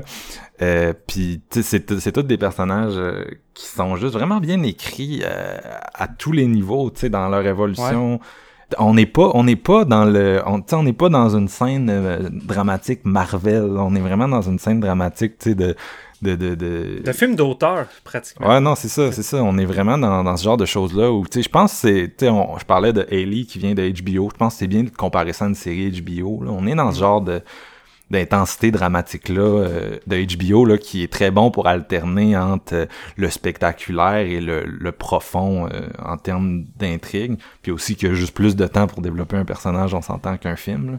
Puis je, je pense que la grosse différence aussi, c'est- plate, là, mais je pense que les gens ont eu beaucoup euh, une, mauvaise opinion du, du féminisme, euh, de- de- de- des trucs, euh, des films qui touchent ce sujet-là, les trans, euh, ou peu importe, on enlève tout ça parce que on a eu une grande phase de, de, tout ça avec le, le, le MeToo. Puis ce qui est plate, c'est que tu eu beaucoup de grosses productions qui ont essayé d'aller dans le politiquement correct parce que pour eux, pratiquement, ils voyaient ça comme une mode.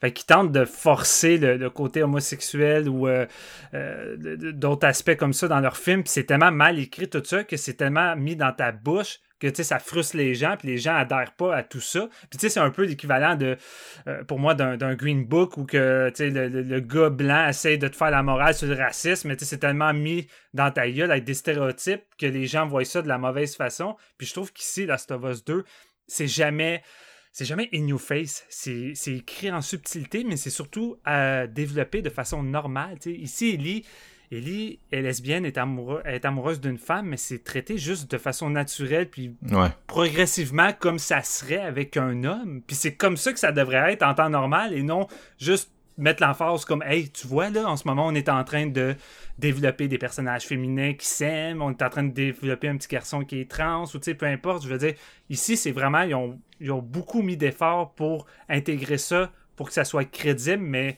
que ça apporte réellement de quoi, tout ça, là, puis que ça soit naturel. là. Non, ben c'est ça, tu sais, la, la romance, mettons, entre euh, Ellie et le personnage de, de Dina.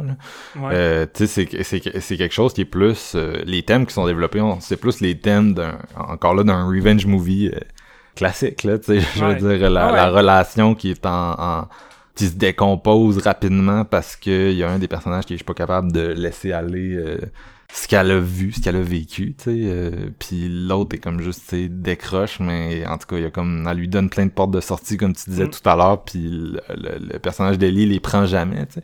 C'est plus ça, sa fonction, là, c'est d'agir comme un compas euh, moral, là.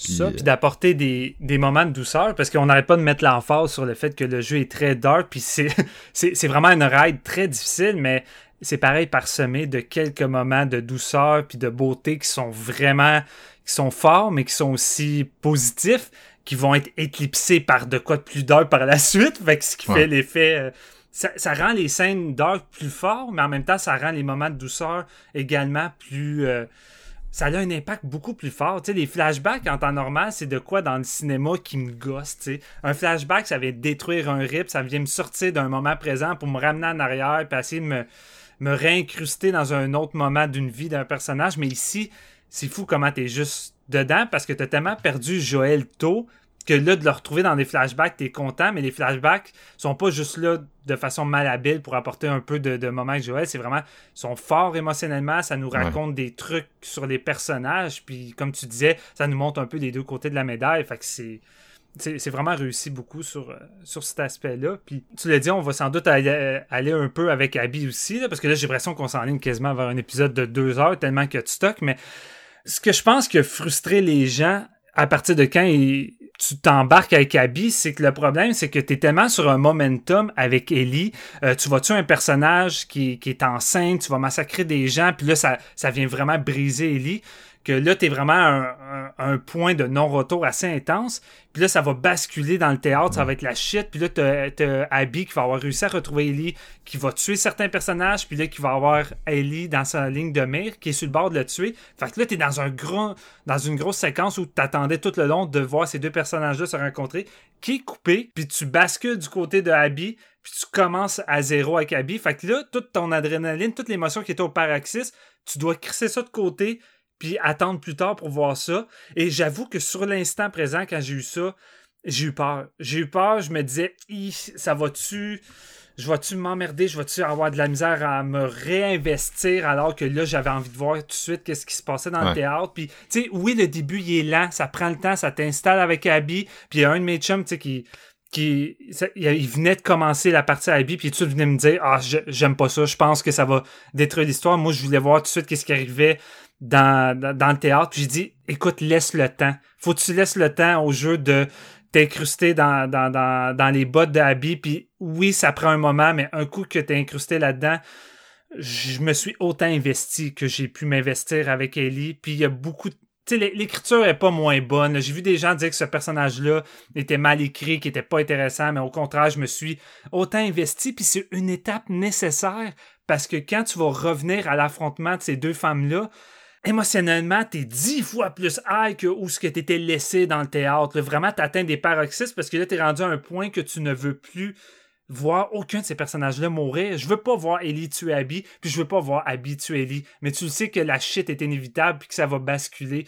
Fait que c'est juste encore plus intense, puis je pense c'est une suite logique de, de, de, de qu'Ellie est en train de s'en aller, puis je pense que c'était un aspect nécessaire, mais c'était surtout un aspect rafraîchissant de basculer de, bascu- de, de personnages puis d'aller ailleurs puis c'est c'est couillu. Clairement Neil il devait être conscient qu'il allait perdre des joueurs avec ça c'est sûr certain. Ouais.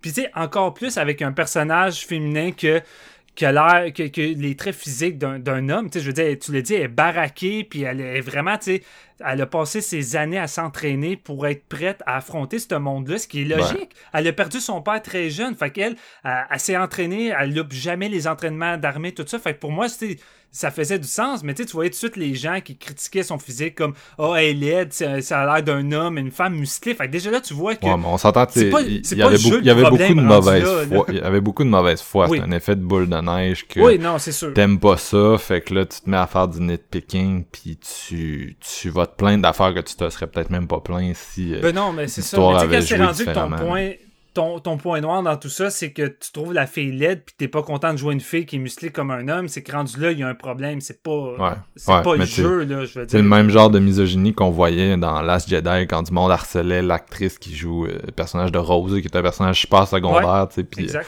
Le monde était après elle, puis la menaçait de mort, tu sais, je veux dire, c'est- c'est c'est pas plus logique, là, c'est c'est juste des réactions misogynes de monde fâché par euh, l'évolution narrative d'une histoire, là. Mais moi, personnellement, pour revenir en- en- au basculement entre les deux personnages, je Ouais. j'ai pas senti ça, puis j'ai trouvé qu'au niveau de l'écriture, c'était super bien fait, justement, parce que t'atteins Oui. un point dans l'évolution de Ellie où tu veux plus vraiment la jouer. Je sais pas si tu comprends ce que je veux dire, mais tu sais, elle, elle- elle commet des crimes, elle fait des, des elle torture quelqu'un qui est comme un gros basculement psychologique. Puis le- son jour 3, tu sais, c'est hyper dark, puis euh, elle abandonne ses amis, elle commet des meurtres. euh, Puis t'es exténué autant qu'elle, comme mais tu disais, les jours sont tellement longs. tu sais, je comprends, il y a du monde qui était comme content d'arriver au point où on va enfin pouvoir se venger. Probablement le même monde justement qui considérait que Joël était une bonne personne en partant. Euh, moi personnellement, tu sais, j'arrive au point où t'as à confronter, puis je suis juste comme, tu sais, j'ai l'impression que si elle, elle- elle se rendait au bout de ça, elle allait perdre un peu son âme là, à travers tout Ouais. ça.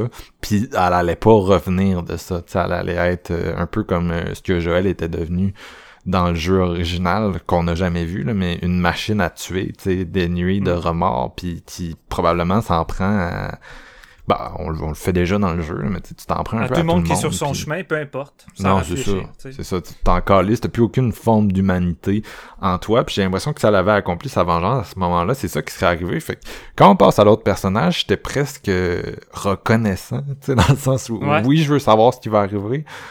Ah oui, tu m'as laissé sur un fucking hate pour me repartir ailleurs. Mais en même temps, je pense que c'était la bonne place où me laisser parce que j'étais vraiment exténué à la fin de, de, de sa troisième journée. Puis là, euh, ce qui est intéressant avec Abby, tu parlais tout à l'heure d'effet miroir, on joue beaucoup avec l'effet miroir justement pour nous aider à bonder avec ce personnage-là. Euh, bon, euh, les, les- un, il y a un effet miroir avec Ellie, bien sûr, parce que euh, les deux personnages ont perdu leur père. là. Il y en a un qui c'est son père biologique, qui était le chirurgien qu'on tue à la fin du, premier euh, du premier jeu, bien sûr, le père d'Abby. Euh, Puis c'est pour ça qu'elle a tué Joël, c'est pour venger la mort de son père. Euh, fait que là, ça nous amène bien sûr toutes les notions de moralité, de tu sais, est-ce que tu sais, si on l'avait fait en tant que Joël, qu'on avait vengé un personnage en, le tapant un coup de batte, est-ce que on aurait, on aurait probablement été fiers de faire ça. Tu comprends ce que je veux dire? Fier, tu mais les personnes de l'autre côté auraient été en crise comme on l'a été avec la mort de Joël. tu C'est Non, c'est normal. C'est ça, puis tu sais, fait que le, il y a cet élément-là qui est en effet miroir, tu sais, que tu l'as vu accomplir une vengeance pour la mort de son père, qui est la même vengeance que Ellie cherche à faire en ce moment. Un autre effet miroir, c'est le, dans les deux cas, t'as un triangle amoureux qui inclut une femme enceinte, là. La différence, Mm. c'est que Ellie a date la femme enceinte, puis euh, Abby, elle a date le, le gars qui a mis euh, la femme enceinte femme dans son enceinte. triangle amoureux. Mais c'est un peu la même chose, on s'entend. Puis, euh, il y a aussi un effet miroir avec le jeu original, avec le jeu de avec dans lequel tu joues Joël, c'est-à-dire que euh, l'histoire avance, puis Abby, elle perd un peu tout. Puis la raison pour laquelle elle a tout perdu, c'est cette espèce de mindset-là de vengeance. Un peu comme Joël, quand tu le trouves dans le premier, il y a plus grand monde dans sa vie, puis tu sais, c'est ça, c'est ça, c'est quelqu'un qui est devenu amoral avec le temps, mais Abby, t'es Joël, la différence, c'est que t'as, t'as vu les crimes qu'elle a fait. Tu sais, les crimes que je parlais tout à l'heure dans le premier, que, que l'écriture a occulté de Joël, pour qu'on bonde avec lui. La différence avec Abby, c'est que tu l'as vu. Puis non seulement tu l'as vu, mais elle a, tu- elle, a, elle a tué la pire personne qu'elle pouvait tuer dans cet univers-là, c'est-à-dire la seule personne que t'avais joué dans le premier jeu. Ouais. Mais tu sais, c'est là qu'on embarque dans le relativisme moral de est-ce qu'il est vraiment pire que les autres? Puis là, avec tout l'effet miroir, on vit, on, on, on rejoue un peu le premier jeu. C'est un peu un remake du premier jeu. On rencontre, euh, je parlais tout à l'heure d'un jeune garçon trans, mais c'est ça, on rencontre le personnage de Lev, qu'au départ Abby déteste parce qu'il appartient à l'espèce de secte euh, dont je parlais, religieuse, avec laquelle euh, sa faction est en guerre. Mm. Mais éventuellement, elle va, elle va créer un pont avec lui, puis autour d'elle, tout le monde meurt, ses amis meurent parce qu'on est Ellie, puis on, tue ses- on a tué ses amis, on a tué tout le monde qu'elle connaissait. On a tué les deux personnes éventuellement. je parlais du triangle amoureux tout à l'heure. On a tué les deux personnes qui font partie de son triangle amoureux. Puis, euh, je veux dire, tu sais, tout le monde meurt. Puis, c'est une espèce de longue quête de rédemption en tant que Abby, euh, où tu bondes avec euh, ce petit gars-là comme tu avais bondé avec Ellie en, en tant que Joël, Ouais. puis qui te ramène une portion de ton humanité. Puis aussi, euh, je pense que le jeu est pas est pas facile avec elle. Tu sais, il y a vraiment un un, elle, a, vra- elle a- elle a un gros parcours du guerrier, mettons. Elle vit beaucoup de trucs Ouais. intenses, c'est vraiment violent, c'est c'est vraiment dark. Puis euh, un des trucs que j'ai remarqué que je trouve intéressant dans le, le level design, c'est que euh, je trouve la, la tu sais on parlait de zombies puis de, de créatures euh, sporeuses. là. Ouais, Qu'on n'a Mais- pas beaucoup parlé à date. Hein? non, mais ils sont pas tant importants dans le jeu. c'est- plus comme. Tu sais, t'as les deux factions qui sont comme deux grosses menaces importantes. Puis en plus, au milieu, t'as toutes ces créatures-là qui sont. Tu sais que c'est pas. euh, Comme tu dis, c'est pas eux qui vont servir euh, l'avancement des personnages. C'est vraiment des bâtons dans des Ouais. puis c'est secondaire. Ouais, c'est pour ça que je compare ça à Walking Dead souvent. C'est que tu sais, Walking Ouais. Dead, plus t'avances dans les saisons, les zombies à un moment donné, c'est c'est du décor. Là, sont, tu sais, des fois ils Ouais. tuent des personnages, là, mais ça reste que c'est c'est pas une menace constante. Là. La menace constante dans Walking Dead, c'est souvent c'est les autres factions d'humains. Là, tu sais, puis c'est les, Ouais. les conflits, puis X a tué Y, puis euh, euh, des, des guerres de ressources. Là, ben, c'est un peu la même chose dans, dans Last of Us. Puis dans le premier jeu, c'était pareil. Tu sais, on dit dans le deuxième, il y a comme un, deux euh, factions en conflit, mais rappelle, je sais pas si ça fait combien de temps que tu as joué au premier, mais premier, là, tu passes ton temps à tuer des des, euh, des thugs, là, que ce soit des cannibales, des, des Ouais. voleurs, l'armée ou des fireflies à la fin du jeu. T'es beaucoup plus après eux autres, puis une fois de temps en temps, tu vas avoir des, des zombies qui vont apparaître, mais à la limite, les zombies sont un adversaire plus facile à gérer, parce que plus stupide, puis euh, avec moins de potentiel de, de, de te faire du dommage. Euh, fait que c'est vraiment plus les humains moi qui me font peur dans ce jeu-là. Puis j'avais le feeling, la façon que c'est écrit ces deux jeux-là, que les zombies agissent un peu comme une métaphore de, de tes démons intérieurs. Puis une des choses que je trouvais intéressante, c'est que quand tu joues Joël, il y en a à certains passages spécifiques qui vont souvent être métaphorique là. Tu sais c'est souvent un truc qui va arriver dans, dans le récit puis après ça tu vas avoir des zombies tu sais un peu comme je parlais de, de démons intérieurs. Puis quand tu mhm. joues Ellie il y en a mais il y en a pas trop. Quand tu joues Abby c'est le déluge. En niveau de level design c'est le déluge. T'as l'impression que tu traverses les neuf cercles de l'enfer il euh, y, y, a des séquences incroyables, entre autres une où tu descends un gros immeuble totalement infesté de créatures. À un moment donné, t'es dans un sous-sol d'hôpital, puis je disais qu'il n'y a, a pas de boss dans ces jeux-là. Mais là, tu te retrouves devant ce qui ressemble plus à un boss classique euh, des, des, jeux, là, qui est une espèce d'amas de cadavres comme cousu ensemble. Puis je trouvais que la métaphore était forte parce que Abby, oui, elle a tué Joël, mais elle a aussi, on comprend, euh, on le voit encore là, c'est quelque chose qu'on voit pas, mais on comprend qu'elle a tué calcement du monde. Là. À un moment donné, elle est évoquée comme le, c'est le meilleur soldat de son armée, en gros. Là. elle a tué énormément de, de monde qui font partie de l'espèce de secte. Puis euh, c'est devenu une machine à tuer, tout comme Joël l'était devenu. Puis, euh, tu vois tous ces cadavres-là cousus ensemble, puis je sais pas toi, mais j'ai l'impression que dans l'évolution psychologique, c'est un peu elle qui descend dans les boyaux de l'enfer, puis qui confronte ses démons puis tout le monde qu'elle a tué, tu sais, puis un peu que tout quelque chose qu'elle peut, auquel elle peut pas échapper, tu sais. C'est pour ça que cette séquence-là, c'est pas juste un simple boss que tu essaies de solutionner puis de tuer puis tu rages un peu après ta manette, même si ça a été mon cas là en termes de, de, de gameplay là. J'étais comme Je t'avais prévenu en plus. c'est ça, mais en termes de, de quand je disais que le, gameplay puis la, le, level design nourrit tout le temps le jeu, ben c'est ça, tu sais, t'es devant cette espèce de de créature-là, puis tu vois un peu c'est quoi sa symbolique pour Abby, tu sais, puis Abby, écoute, elle traverse cet océan de cadavres-là, puis une fois qu'elle l'a tué, tu vois pratiquement plus de zombies dans le jeu, comme si elle avait un peu... Euh, elle avait atteint un certain point dans son évolution, tu sais. Mais par la suite, c'est encore pire, tu sais, elle est comme amenée à confronter un peu toute la laideur euh, de l'espèce de guerre euh, sans fin entre euh, son armée puis l'autre sec où on traverse un village qui crame puis encore là je parlais des cercles de l'enfer mais je sais pas si t'es d'accord avec moi mais le, long level design là, quand tu traverses le village qui crame là, à cheval puis à pied puis ah, c'est apocalyptique ah, c'est rough là c'est vraiment rough puis c'est surtout, c'est juste Abby qui va affronter une créature aussi, euh, aussi gigantesque, mais l'apothéose, mais c'est surtout, comme tu dis, on dirait un amas de cadavres collés ensemble. Puis c'est drôle, on était supposé euh, enregistrer l'épisode de Tsukamoto avant celui-ci, mais malheureusement, on fait celui-ci avant parce qu'il y a un problème d'horaire, comme on mentionnait. Mais tu regardes cette créature-là, tu regardes les moments horrifiques, puis j'étais comme hein, Tsukamoto est pas loin parce que c'est des séquences cauchemardesques euh, qui semblent sortir vraiment là, de, de, l'enfer, comme tu dis. Puis je regardais ça, cette espèce de mélange de corps-là, là, puis j'étais comme, aïe, on dirait du Tsukamoto. J'étais en train de paniquer pratiquement avec Abby. Puis c'est fou, comme tu dis, qu'après qu'elle ait passé chaque étape, puis qu'elle est en train de. Tu sais, c'est pas pour rien qu'elle veut sauver le jeune enfant, parce que je pense que c'est la seule rédemption qu'elle a trouvée après tout ça, finalement. Puis que plus ça va, plus elle est plus intéressée à, sa quête et tout ce qui est arrivé euh, par rapport à Joël et Lee. Puis on dirait que plus ça va, mais plus tout se ramène vers cet enfant-là. Puis on dirait qu'elle peut pas s'échapper de tout ça. Puis c'est un peu le destin de, ces deux personnages-là. C'est qu'on dirait que même s'ils essayent d'avoir cette fameuse rédemption-là, il y a tout le temps de quoi qui les ramène. Puis on dirait que c'est un monde où que t'as juste pas d'échappatoire. Puis ça peut seulement finir de, façon lugubre et noire. Fait tu sais rendu à un certain point, tu, sais même plus où c'est, tu sais même plus comment ça va finir. Puis ça, je pense, c'est une des meilleures choses, c'est que le, jeu détruit l'aspect prévisible de ah ben tu sais, on va être élite, puis on va se venger, puis tu habilles. Non, à un moment donné, le jeu brouille les pistes. Puis t'es même plus certain du tout d'où c'est que tu t'en vas avec tout ça. Pour moi, la, la Rosetta Stone de ce jeu-là, là, le moment où je me suis dit, OK, 5 euh, sur 5, c'est quand justement t'arrives à la fin de l'arc d'Abby, que je dirais est un peu plus court que celui d'Ellie, mais t'ajoutes quand même euh, un bon 9 heures, je pense. Là. Ouais, au moins. Puis euh, t'arrives au moment dont on parlait tout à l'heure, la confrontation au théâtre où elle la tient en joue, puis t'es comme sacrément qu'est-ce qui va se passer, mais cette fois-ci, t'es Abby. Tu comprends mm-hmm. totalement où elle s'en va émotionnellement, tu comprends pourquoi elle est en tabarnak, et ça, même si elle a une romance avec un gars qui s'appelle Owen, qui personnellement, c'est comme pas un personnage que j'ai tant apprécié. J'étais en train de je la regardais, puis je me disais, you can do better. En même temps, tu sais, je pense à où elle était mentalement, c'est normal de dater un, trou de cul euh, qui coquifie une femme enceinte. Là, mais... Ouais, ouais.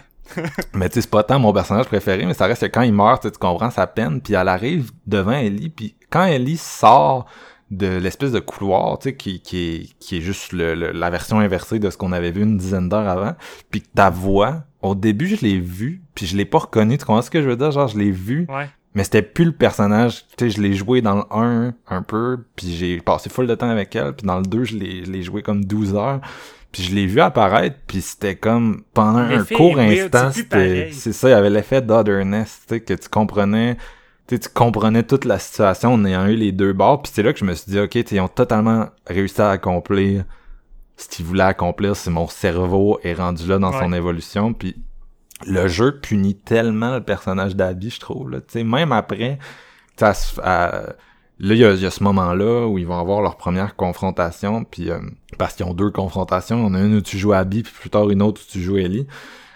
Mais durant cette première confrontation-là, ça a vraiment l'opportunité de, de, de tuer tout le monde. Puis elle, c'est- elle, elle se fait donner une porte de sortie par euh, Lev, là, le petit garçon que- qu'elle protège. sa rédemption. elle apprend, tu sais. Elle choisit de prendre cette Ouais. porte de sortie-là, mais le jeu est comme, ok, c'est toi, t'as choisi, euh, t'as choisi ça, tu sais, ce qui est un, un, un pas important vers ta rédemption, mais tu sais, non, on va continuer de te punir. Les deux sont capturés par des espèces d'esclavagisme moderne, puis ils sont comme tenus dans un espèce de calvaire qui va être euh, principalement off-screen, mais que, tu sais, quand tu Ouais. vois euh, ce que ça a fait euh, à la fin du jeu, t'es comme, sacrement, man tu sais, elle a tellement été punie par l'histoire, tu sais, un peu pour, pour ce qu'elle a fait, que, tu sais, j'ai pas le feeling que le, le fait que Ellie là-dessus, ça serait tant, genre, un... Ça serait... ça serait tant un ajout à tout ça, ou en tout cas, t'as- tu sais, t'as vraiment de l'empathie pour elle, rendu à ce point-là, là. Ben, c'est surtout que t'atteins un stade où que. Tu sais, t'as- un moment dans le jeu que t'arrives, puis t'es, après euh, la scène du théâtre, là, ça se passe plusieurs, euh, plusieurs années plus tard, puis t'es là, t'es Ellie qui vit sur une ferme, puis c'est le paysage, le soleillé, elle a l'enfant avec. euh, Ouais. Avec. euh, Dina. Dina, ouais, Dina. Je, je regardais ça, puis là, à un moment donné, elle s'installe avec l'enfant sur le petit tracteur, puis elle regarde le coucher de soleil, tu regardes ça à ta caméra, puis j'étais comme, c'est-tu fini? Tu J'étais en train de me demander si le jeu se terminait ici, puis tu sais quoi? J'étais même pas en crise de Ah. me dire à ce moment-là que c'était fini, parce que ces deux personnages-là en ont tellement vécu que là, le fait de voir Ellie qui accepte finalement de prendre la porte de sortie, que là, c'est Chris, c'est Abby qui donne la porte de sortie. C'est pas un, un autre personnage, c'est Abby qui donne la porte de sortie de rédemption après tout ce qu'elle a Ouais. fait à ses amis. C'est quelque chose de big. Ellie a décidé de le prendre pareil, puis juste de s'en aller, de l'écouter. Mais encore une fois, les démons de Joël sont encore ressu- ressurgis. Puis ça fait du sens pour moi qu'elle décide de repartir parce qu'elle n'est pas encore en, en paix avec elle-même.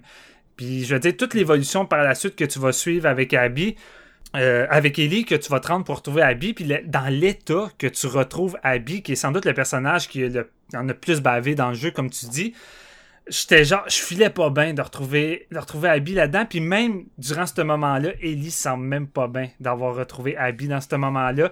Puis sur le coup, elle a comme un, un genre de psychologie inversée de comme, gars, je vais, je vais l'aider, puis euh, on va sortir de là, puis elle, elle réfléchit même pas, elle laisse Abby s'en aller avec l'enfant sur le bateau, puis elle, elle se dirige juste vers l'autre bateau, puis elle s'en va dans sa direction, puis elle dit, gars, c'est fini.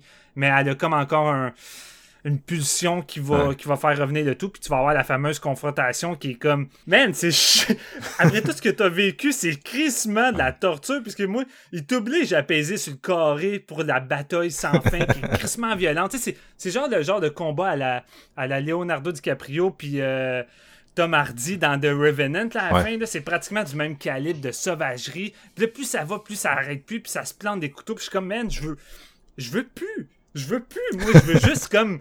Je veux que ça s'arrête. Je veux, Ouais. je, je veux que ça s'en aille vers. euh, Tu sais, d'habitude, je suis du genre à écouter un film coréen ou de quoi, puis à me dire, sors-moi pas ton happy end. Moi, je veux que ça finisse dark. Tu sais, je suis quasiment pro dark parce que j'aime ça vivre des, des émotions intenses. Mais ce petit jeu-là m'en a tellement fait vivre pendant 30 heures que j'étais plus capable d'en prendre. Je pense que c'est genre, j'en ai jamais autant pris dans ma vie qu'avec Ouais. ce jeu-là. Fait qu'à la fin, je suis juste comme, laissez-les en paix. On a eu assez. Fait que, tu sais, c'est du génie d'en arriver à ce stade-là. Vraiment, là, tu sais, j'ai- rien vécu de tout ça dans le premier volet. Tu sais, j'ai beau dire que le premier volet m'a apporté beaucoup d'émotions, puis qu'il y a vraiment des bons moments forts, mais fuck, le, le- part 2, là, c'est moments forts, puis 7 pistes, après 7 pistes, après moments forts, non-stop, non-stop, on te lâche jamais, on te lâche jamais, pour arriver à ce final-là qui tu sais, qui est l'apothéose de tout ce que ça pouvait être. Puis même là, même avec comment ça se termine, que tu dis, Chris, ça va se finir relativement bien, entre guillemets, ça finit d'une façon quand même décrissante de solitude parce que encore là, la décision de Abby va lui faire, euh, pas d'Abby, excusez-moi, de Ellie va lui faire perdre encore Ouais. des choses qui étaient bien dans sa vie, puis elle se retrouve avec rien au bout du compte. Ouais, c'est ça la différence entre Abby et Ellie, c'est que euh, ultimement a fait un choix qui a gardé euh, un certain personnage dans sa vie. T'sais, Ellie l'a été seule Ouais. en même temps. T'sais, à à un moment donné, elle va atteindre le point Abby, I guess, où elle va rencontrer d'autres mondes. S'il y a, il y a un Ouais. troisième jeu, euh, ce qui serait assez logique. Là, je pense que ça invite euh, vraiment une trilogie. Mais personnellement, le, le segment que tu parles où t'es sur la ferme, je me doutais qu'il allait Ouais. avoir une suite à ça parce que le personnage d'Ellie a comme pas fait un choix. Là, elle, a, elle a juste perdu un, Ça- un- ça a été imposé, ouais. tu c'est pas elle qui a choisi de laisser aller le truc, c'est elle a été forcée de laisser aller le truc. Fait que je me disais, tu sais, c'est c'est faut qu'elle prenne une décision, tu sais, que ce soit qu'elle elle la tue ou qu'elle la tue pas ou tu sais, Ouais. elle, elle peut pas juste euh, je pense qu'elle pouvait pas juste genre laisser ça là, tu sais, un peu euh, elle, elle a trop, elle avait trop la personnalité de Joël, puis trop une personnalité comme hargneuse à ce point-là, tu sais, pour que tu te dises, ok, tu sais, elle va juste genre laisser tomber tout ça, puis être bien correct avec ça. Tu sais, d'ailleurs, il y a un, un, un moment qui est un genre de, de flashback PTSD là, avec un mouton, là, tu sais, c'est très scripté comme Ouais. toujours avec ce jeu-là, là, mais de la façon que c'est euh, exécuté visuellement, c'est vraiment intense, vraiment bien fait. Ouais. Euh, puis, euh, mais ce qui est, ce qui est ironique, tu sais, puis qui est vraiment intéressant dans, dans l'écriture encore là, mais c'est que ultimement, le jeu, comme on se disait, il punit beaucoup Abby, là, Abby, c'est, elle traverse l'enfer. Elle serait morte si Ellie était pas venue la chercher. C'est ça qui est drôle, c'est que Ouais. elle ouais. était crucifiée puis elle allait crever, d'une façon aussi trash que, que Joël est mort. Et elle avait pas réussi à protéger Lev, qui était aussi crucifié, tu sais. Puis le fait qu'Ellie, elle arrive pour euh, se venger, ultimement, ça leur sauve la vie. c'est ça qui était, qui est assez euh, une espèce d'ironie du sort, c'est que, tu sais, si elle avait juste si elle avait juste lâché euh, prise, comme tu disais, puis pris la porte de sortie quand elle était à la ferme, tu sais, elle aurait condamné euh, Abby à mort, alors que là, là, Ouais. sa volonté d'aller la chercher puis de l'affronter, il a sauvé la vie. C'est ça qui montre que le fait, dépendant de tes, tes, tes options, tu sais, euh, comme tu dis, Abby, elle aurait décidé de pas, elle aurait décidé de tuer Ellie.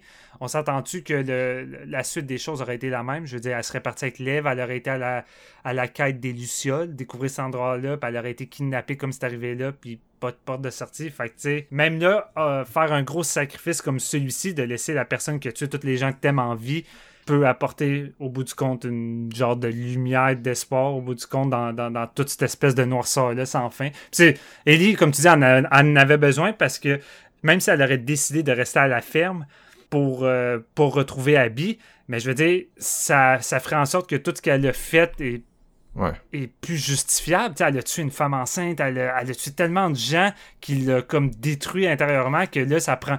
Ça, ça fait plus aucun sens. Puis Ellie, elle a besoin d'un d'un sens pour avancer, puisque sinon, elle, elle avance dans le néant. Puis c'est pour ça qu'elle est pas capable d'être heureuse juste à la petite fermette avec le bébé.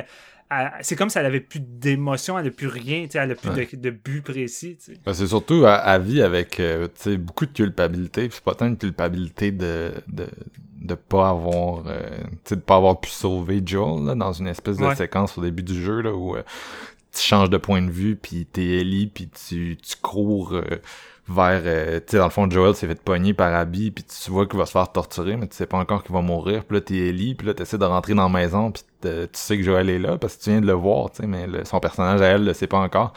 Puis là, t'essaies de te dépêcher, parce que tu te dis, est-ce que je vais pouvoir le sauver? Puis d'ailleurs, c'était drôle parce que ma, ma copine, tu sais, qui encore là me regardait jouer le, le deuxième, elle me sacrait après, était comme, vite, vite, vite. Puis genre, euh, j'étais comme, Chris, tu sais, Alex, c'est genre tellement scripté, ce fucking jeu-là. Genre, c'est pas ma vitesse d'exécution, sa manette de me rendre dans la pièce qui va faire, qui va mourir ou pas. Mais là, il était comme, vite, dépêche-toi, tabarnak! Puis là, j'étais comme, j'étais comme, euh, tu sais, pour vous dire à quel point on était intense émotionnellement. Mais tu sais, c'est pas tant ça, d'après moi, qui le rend coupable. C'est plus, tu sais, ce qu'on découvre dans les flashbacks, ultimement Ouais. le fait qu'elle a un peu poussé Joël en dehors de sa vie, chose que, tu sais, ultimement, avec raison, parce qu'elle découvre qu'est-ce qu'il a fait, puis c'est tough, mais en même temps, elle se sent vraiment coupable d'avoir fait ça, c'est ça que tu découvres euh, graduellement via les flashbacks. D'ailleurs, je sais pas si c'est moi là, qui pousse très loin, mais le dernier flashback qu'on a à la toute fin du jeu avec Joël, je sais pas si t'es Ouais. d'accord avec moi, mais c'est comme pas clair si c'est quelque chose qui aurait voulu qu'il arrive ou qui est arrivé. C'est un peu comme dans les films, là, quand il y a comme une ambiguïté, est-ce que c'est réel ou est-ce que c'est un fantasme? J'ai trouvé que c'était là quand même. là.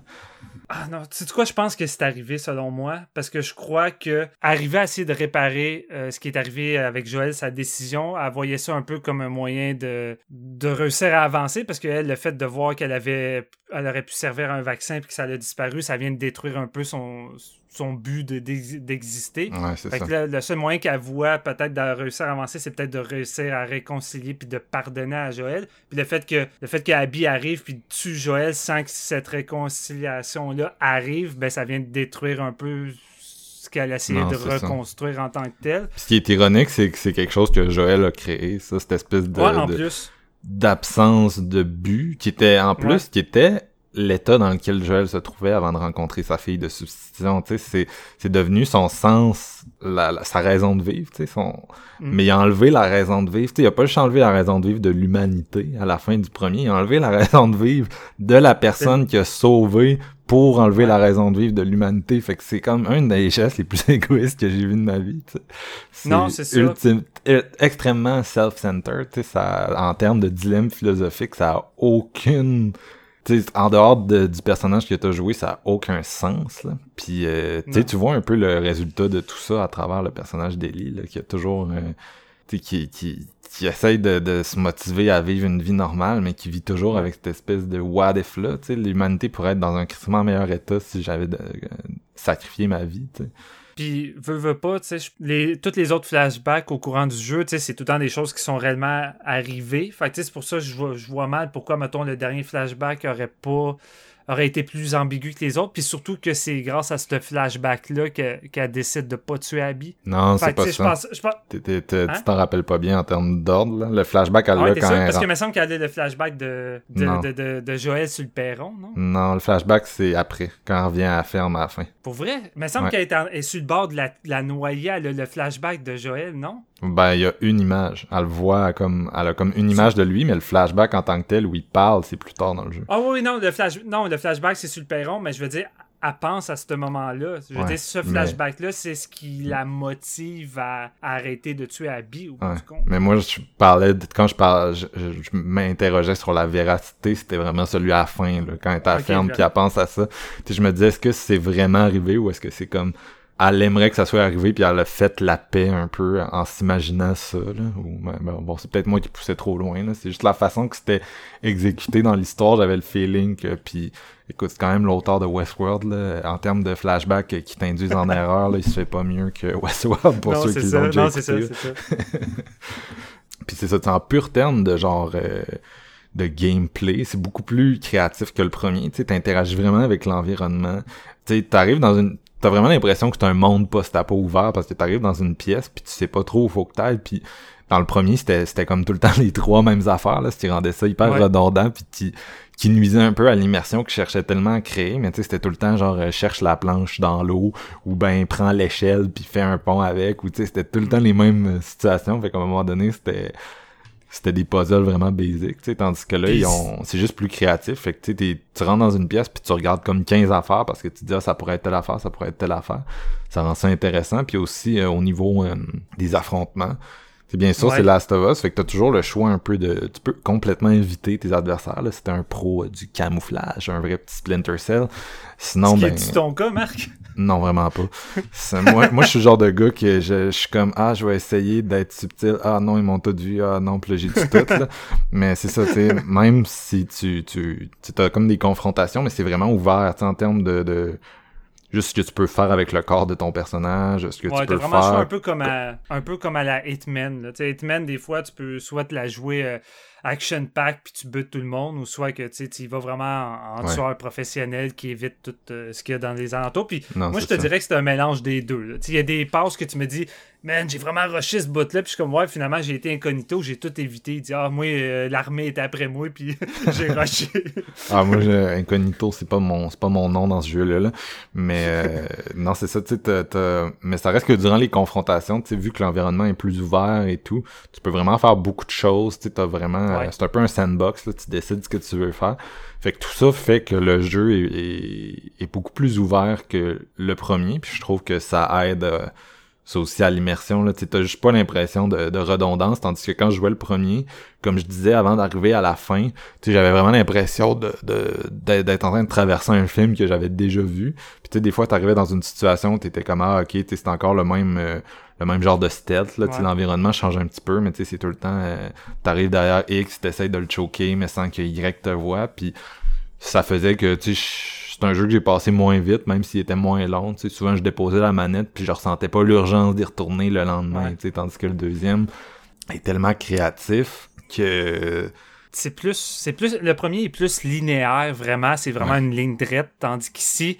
tu peux vraiment euh, sortir de la ligne te promener un peu partout. Et en plus ça a des conséquences. Si t'oses pas fouiller partout puis vraiment visiter les endroits tu peux louper des moments qui pour moi sont quand même importants. Mais tu sais il y a une séquence de où que Ellie va, va chanter euh, une reprise de Take On Me, mais tu sais, qui est quand même un moment assez émotionnel. Puis tu sais, Marc-Antoine, vu qu'il avait pas fouillé un peu partout, ben, tu sais, il a loupé ce moment-là. Puis là, j'étais comme, hey man, le bout de, de euh, quand elle chante Take, Take On Me, t'as-tu vu ça? T'es comme, hein? Puis là, finalement, t'étais rendu plus loin. T'es comme, j'ai pas vu ça. Je suis comme, bah, ok. Dans le fond, si tu loupes vraiment des, des passages précis, tu peux soit perdre des équipements, ça peut être des ceintures dans un coffre que t'as pas eu, ou même une nouvelle arme que tu vas juste perdre puis t'auras pas au courant du jeu. Fait que ça, c'est. Je trouve que c'est genre des conséquences quand même graves puis intéressant pour le, joueur. Ça, donne un côté plus, euh, plus réaliste, je te dirais. C'est pas euh, automatique que si tu loupes un endroit, ben, tu vas le récupérer plus tard. non, c'est clair. Puis même le gameplay entre les deux personnages, Abby et Ellie, euh, il, va, il est quand même très différent. C'est intéressant. Ça marque beaucoup. Le... quand tu l'as en manette, tu sens vraiment la différence. Là. Entre autres, Abby est beaucoup plus physique que Ellie, même que, que Joël du premier. Là. Fait que, euh, ouais, puis tu le sens. non, c'est ça. Tu, tu, entre autres, quand tu te bats au corps à corps, c'est... Ouais, intense. C'est intense. tu te sens c'est vraiment intense tu, te sens, euh, tu te sens puissant. Puissante, pardon. Sinon, le jeu, écoute, euh, il a été peaufiné même jusque dans les petits détails ici. Je veux dire, tous les personnages du jeu, même les gars que tu tues, ils ont tous des noms. Il n'y a personne qui s'appelle Nobody. Là, tu vas tuer quelqu'un, ses amis, s'ils l'entendent plus parler, ils vont l'appeler par son nom, ils vont venir voir. Euh, c'est des détails de même. ça, ça l'aide à donner. Ça aide la narration dans ce cas-ci parce que ça aide un peu la, notion de conséquence. Puis je sais que ça, reste très subjectif parce qu'il y a des joueurs qui sont juste contents de, de, tuer tout le monde. Mais je pense que ceux qui sont plus sensibles, euh, tu sens, tu sens pas que c'est juste euh, du monde random de jeux vidéo. Non, T'as as vraiment l'impression que ce que tu fais, ça a des dommages puis que ça affecte comme une communauté. Puis, euh, Que tu joues contre des êtres humains qui ont peut-être le même antécédent et histoire que toi. Fait que, mhm. tu oui, elle veut, veut pas, à un moment donné, quand t'es dans le feu de l'action, tu y penses pas. Je veux dire, euh, la, fameuse séquence dans le parc euh, que tu rencontres pour la première fois, les siffleux. Euh, dès que t'entends siffler, faut, faut que tu te caches parce que sinon, c'est des, des, pros des, des arcs à flèches à la Robin des Bois. Puis Marc-Antoine m'avait juste dit comme T'entends siffler, man, cache-toi. Puis la, la, première fois que j'ai entendu siffler, à cause de Marc, j'ai eu un build-up de stress. Puis tu manges une flèche, puis ah, si j'étais sur le bout de mon divan tout le long. Puis euh, le, travail sonore, on, on en a pas parlé, mais encore là, c'est du gros calibre. Moi, j'ai joué tout le long avec euh, mes écouteurs. Puis l'immersion juste de la pluie constante, euh, que, les bruits que tu attends vraiment à gauche ou à droite de ton oreillette, les, les, bruits de pas, il n'y a aucun bruit qui. Même les bruits sont jamais répétitifs, les dialogues entre les personnages sont jamais répétitifs. C'est tout le temps là pour amener de quoi de, de nouveau. Même dans les exécutions, euh, souvent, tu en as tout le temps des nouvelles que, que tu, réussis au par hasard dans un jeu puisque tu savais pas qu'en faisant ça de telle façon, euh, ça tue la personne ainsi. Fait que t'es comme jusqu'à la fin, tu vas découvrir des nouvelles façons de, d'éliminer quelqu'un. T'es comme shit, le jeu a encore du baggage euh, dans son sac à dos dans, dans ces affaires-là, alors que d'autres jeux, après une demi-heure, t'as as fait le tour du gameplay, t'es comme ouais, je suis habitué. Le travail sonore est intense, mais la soundtrack de Gustavo euh, Santa euh, Olala qui est qui est un gars qui a fait beaucoup de soundtrack de films aussi, là, puis qui avait fait euh, celle du jeu original également. tu sais, c'est très bon, ça accompagne beaucoup aussi. L'espèce de folk un peu sec, là, qui accompagne vraiment le mindset. Ah, la petite guitare. Mm. Puis, euh, écoute, euh, depuis que j'ai terminé le jeu, j'écoute constamment cette soundtrack-là. Puis elle a tellement autant son importance à suivre les personnages que tu sais, j'écoute la soundtrack en marchant puis je revis littéralement les moments, les visages me repopent dans la tête puis je crois fermement puis là j'ai pas décidé de le refaire parce que Honnêtement, j'ai terminé le jeu, puis j'aurais été prêt à, à le refaire tout de suite tellement que je l'aimais, mais comme l'a dit Marc-Antoine, j'étais exténué, j'étais mort, puis j'avais besoin d'un break de cette noirceur-là. Mais tu sais, c'est un jeu que je veux vraiment revisiter sans problème, puis j'ai l'impression que l'impact émotionnel va être encore plus fort la deuxième fois, parce que là, quand tu vas rejouer Ellie, puis que tu vas, tu vas retuer ces gens-là qui côtoient euh, Abby, mais là, en ayant le contexte de ces gens-là, je pense que ça va être encore autant frappant émotionnellement quand tu vas les tuer euh, à ce moment-là. Fait que j'ai- vraiment le feeling que ce jeu-là a une Christie de bonne valeur de rejouabilité parce que j'ai- parlé avec une couple de gens qui ont eu le courage de le recommencer direct après deux, trois fois. Puis ils me disent que la, la deuxième fois est même encore meilleure que la première. Fait que tu sais, c'est le genre de jeu, je pense que je vais avoir du plaisir. Quand on, en, quand on en discutait ensemble euh, durant le temps qu'on jouait, on, on le comparait à, à Breaking Bad, puis euh, je, je- Ouais. je sais pas si on, probablement qu'on en avait déjà parlé là, dans un des épisodes de séance de minuit, mais tu sais, Breaking Bad, c'est un peu un, c'est un test de moralité dans un sens, là, tu sais, dans le sens que tu Oui. suis un personnage qui commet des actes de plus en plus répréhensibles, puis il y a certaines personnes qui vont le suivre du début à la fin puis l'aimer, il y en a d'autres qui vont commencer à le détester, puis quand tu demandes au monde c'est quand que t'as décroché de Walter White, le, le- le protagoniste, les gens vont tous te dire une réponse différente parce que Ouais. il, il commet des actions amorales, mais c'est comme un effet crescendo, tu sais. À un moment donné, il va tuer un enfant, entre autres, puis euh, sais, ce qui est un des moments, je pense, où le monde ont, ont décroché, puis euh, mais ça dépend. Chaque fois que j'en parle à quelqu'un, il va, il va Ouais. te donner une réponse différente, puis c'est ça qui est intéressant de Breaking Bad, c'est que le spectateur, il participe parce qu'il est testé. Puis quand tu joues Ellie, c'est un peu la même chose. Puis moi, j'ai l'impression que j'ai décroché d'Ellie, puis tu sais, je te disais, ah, le troisième jour, j'étais prêt à passer à Abby. Mais il y a un moment où elle va tuer le personnage de, de Nora, tu sais, qu'elle va battre à mort. Mais tu sais, elle, la- elle, la- elle la bat à mort d'une façon qui évoque énormément ce qui a été fait à Joel, tu sais. Ouais. Puis je comprends qu'il y a certains spectateurs qui devaient se dire ah euh, ben, spectateurs joueurs excuse qui devaient se dire ah tu sais elle, elle le mérite tu reçois ce qu'elle a fait en même temps tu sais, tu le joues puis tu te dis ah, puis à ce moment-là tu sais même pas encore que tu vas jouer à Abby tu sais. tu te dis fuck tu sais c'est c'est quoi la différence rendue là avec le monde Ouais, que tu ça. c'est là que ça évoque entre autres on, on parlait d'Aïssa de Devil mais tu sais c'est comme à un moment donné, t'es, t'es, t'es devenu ce que tu cherchais à, à te débarrasser, tu sais, c'est ça qui est terrible. là. Puis, euh, c'est vraiment, c'est vraiment l'effet miroir, puis ces deux personnages-là qui deviennent une seule personne, là, rendu là. là. C'est ça. Puis moi, écoute, là, on va rentrer dans le, dans le mumbo jumbo, là, dans les théories fuckées de, de Marc-Antoine, qui pousse trop loin la- l'analyse, mais un des trucs que je trouvais intéressant, c'est que, tu sais, je lisais sur euh, Neil Druckmann, puis il a passé son enfance en Israël, puis je jouais au deuxième jeu, puis ça m'a comme poussé à repenser un peu le, le contexte du premier jeu, puis là, écoute, bear with me, là, mais vous avez le droit. C'est Ouais. comme quand je disais que euh, Jordan Peele se sentait mal d'avoir été élevé dans un environnement blanc, là, puis que ça l'avait amené à faire os, là, tu sais, c'est, des théories, Ouais. euh, des procès d'intention quasiment, là. mais tu sais, je repensais au premier, puis je me disais, tu sais, c'est quoi, puis j'en parlais avec ma copine, c'est quoi l'histoire du premier, tu sais, c'est plus que l'histoire, mais c'est quoi le, le thème? Tu sais, mettons que le deuxième n'existe pas, là, puis que tu regardes le premier, c'est quoi le thème de cette histoire-là? Qu'est-ce que ça cherche à raconter? Parce que clairement, ça raconte pas une histoire morale, ça raconte une histoire d'amour, mais une histoire d'amour fucked up. Puis cette histoire fucked up d'amour-là parle de quoi? C'est là que j'ai élaboré ma théorie. Excusez, là. en tout cas, euh, Si tu t'en vas, toi. je repensais à, écoute, on va aller loin là, dans le sociopolitique, mais c'est quoi l'histoire d'Israël puis des Juifs d'Israël? Israël, c'est des Juifs qui vivaient dans ce coin-là à l'époque de la Bible, qui ont été éventuellement euh, chassés de l'endroit, donc qui se sont retrouvés apatrides, qui étaient partout dans le monde, qui étaient unis par la religion juive, mais qui avaient plus de, de pays, de région, d'origine. Ça a été remplacé par différents peuples. Euh, éventuellement, les Arabes sont arrivés là. C'est pas les Arabes qui ont chassé les Juifs, là, si vous connaissez l'histoire euh, du monde. Et euh, mais les Juifs, euh, donc c'est ça, les, les Arabes étaient en Palestine. Les Juifs éventuellement ont eu une espèce de, de, de, de mindset de retour à la terre euh, dans la, qui, qui est présentée dans l'Ancien Testament. Euh, puis ils sont, sont retournés là graduellement.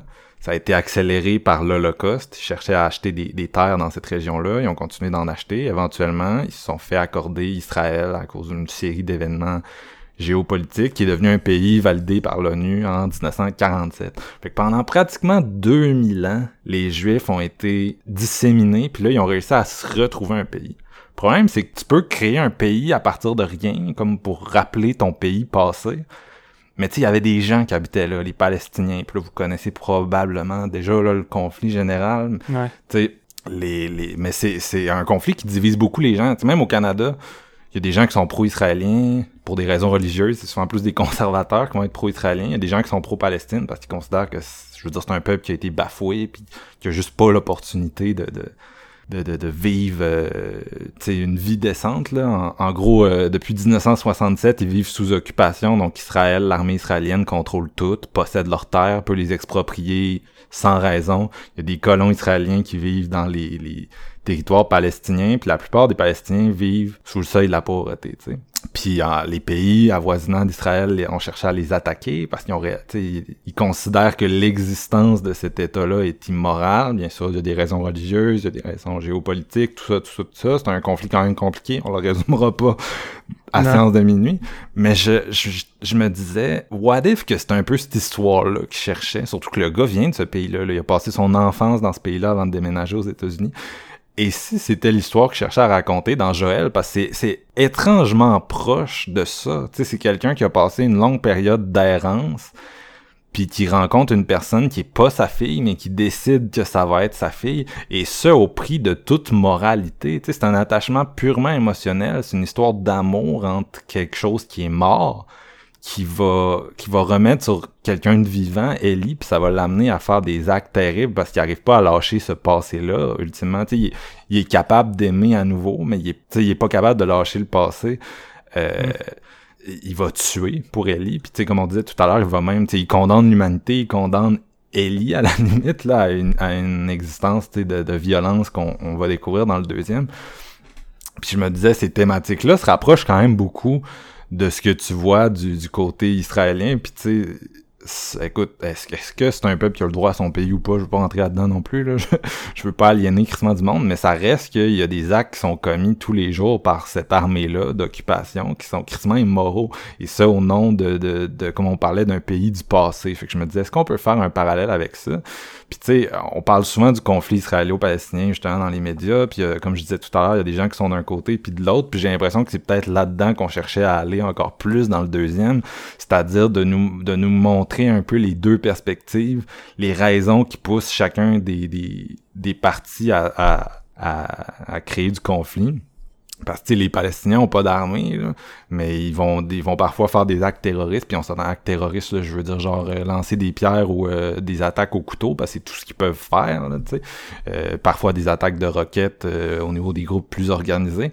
Mais tu sais, c'est pas des gens qui ont vraiment la capacité de, de, réagir. Puis mais il y a beaucoup de gens qui vont valider le, le, fait qu'Israël puisse se défendre contre le terroriste. Ils vont prendre ce terroriste-là, puis ils vont dire ah, tu sais, ces, ces, gens-là. euh, il faut qu'Israël se défende, il faut qu'ils défendent leur existence et tout. Fait qu'à un moment donné, t'atteins cette espèce de conflit-là où les deux factions ont des gens qui vont les backer puis qui vont dire que c'est raisonnable de les backer pour X et Y. Mais c'est un conflit ultimement où tout le monde a un peu raison, ou puis ça devient ça devient très flou moralement. Tu sais, c'est pas un conflit hyper manichéen comme on en voit parfois dans le monde où on va dire ah telle personne est super bad puis les démoniser. Tu sais, c'est Ouais. plus flou. C'est plus flou. Puis j'ai l'impression que c'est peut-être déjà dans le premier, il, il essayait de nous raconter cette histoire d'amour étrange là. Euh, qui connecte avec ça. Puis dans le deuxième, il essaie de nous raconter un peu le- la perspective inverse, de nous montrer. Tu sais, il nous a fait vivre cette histoire d'amour fucké là. Puis là, il essaie de nous montrer à quel point c'est, étrange vu de l'extérieur. Tout en restant avec Ellie, en vivant des flashbacks, puis en comprenant euh, pourquoi elle est prête à tuer au nom de l'espèce d'idéal, tu sais, aujourd'hui mort qui est Joël. Mais en tout cas, c'est, écoute, je m'excuse. C'est juste, ça, ça m'obsédait comme théorie, fait que je sentais le besoin la mettre sur un podcast, puis euh, que du monde vienne m'ostiner après. J'ai hâte. Ben, ostiné, je trouve, je trouve que ça fait crissement du sens, qu'est-ce que tu es en train de dire là, mais c'est surtout que on a souvent cette discussion-là sur séance, mais on a tendance à aller chercher, aller chercher qu'est-ce qu'un réalisateur ou un scénariste peut apporter de lui dans un film. Puis, tu sais, des fois, on part loin dans les analyses. On, on dit jamais qu'on a raison, on dit jamais que c'est la vérité absolue. On fait juste apporter nos théories comme habituellement. Puis, Ouais. c'est le cas de qu'est-ce que tu fais en ce moment. Mais, tu sais, je crois personnellement quand une œuvre appartient autant à quelqu'un, euh, tu sais, là, c'est vraiment une œuvre, une œuvre maîtrisée beaucoup de, de Neil.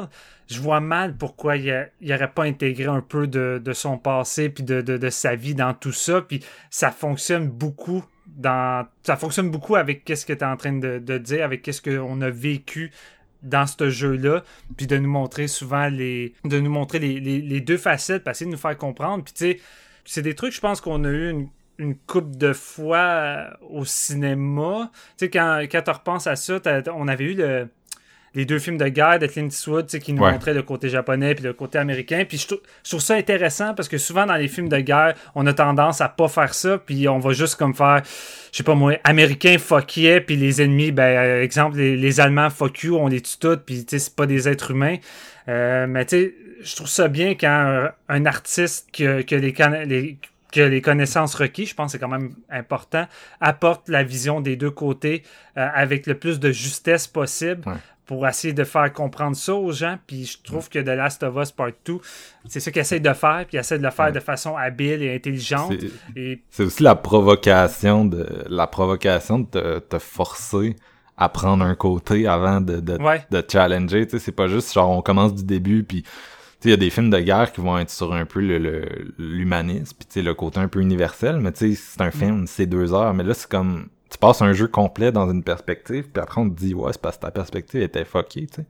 Puis qu'est-ce qu'il réussit à faire? Puis je pense que c'est peut-être une des meilleures, des meilleures choses que le jeu peut laisser après avoir terminé, c'est que je prenais plus aucun des deux côtés après. Ouais, c'est ça. Tu sais, je suis arrivé à la fin puis je vous prenais pas pour Abby, je prenais pas pour Ellie, je voulais juste que le conflit s'arrête. C'est ça. Puis ça serait tellement merveilleux si c'est une chose qui pourrait s'appliquer dans, dans notre monde. Mais écoute, euh, quand tu vois les choses euh, avancer, la shit un peu partout euh, en Amérique, la shit euh, en Chine avec Hong Kong en ce moment qui, qui dégénère aussi, je pense que plus ça va, plus on va, on va l'avoir, notre petit Last of Us Part 2 Non. dans notre réalité. Non, là, ben c'est ça. Tu sais, j'ai l'impression que des fois, c'est comme tu disais, tu t'es inspiré parce que t'as vécu. Puis d'ailleurs, euh, Ouais. tu sais, au niveau du game, de- du, du level design, littéralement, là, Neil l'a déjà dit, qui s'est inspiré beaucoup de son enfance, entre autres le premier. Tu sais, quand tu te promènes Ouais. euh, au début du jeu avec Joël dans le premier, t'es comme dans une espèce de zone d'occupation de l'armée. Puis tu sais, c'est très inspiré de, de son enfance parce que en Israël, c'est c'est service militaire obligatoire. Je pense que c'est- le cas en Corée aussi. Là, tu sais, dans de tous les Ouais. pays où il y a des des, des conflits euh, constants, c'est service militaire obligatoire pour les jeunes, c'est euh, tu sais, c'est entendre des sirènes régulièrement, puis c'est vivre dans une espèce de tension constante. C'est ça qu'il a essayé d'amener dans Last of Us, c'est pour ça aussi que je dis que je pense que les zombies ont plus un- une fonction métaphorique ici, parce que c'est vraiment les conflits entre humains qui l'intéressent. Cela dit, Ouais. l'histoire du deuxième, je pense pas que c'est juste un commentaire sur l'éterne- l'éternel conflit euh, israélo-palestinien. Je pense qu'il s'est inspiré de ce qu'il a vécu. Mais tu sais, c'est de quoi qui s'applique. Aujourd'hui, tu regardes l'état des, des États-Unis.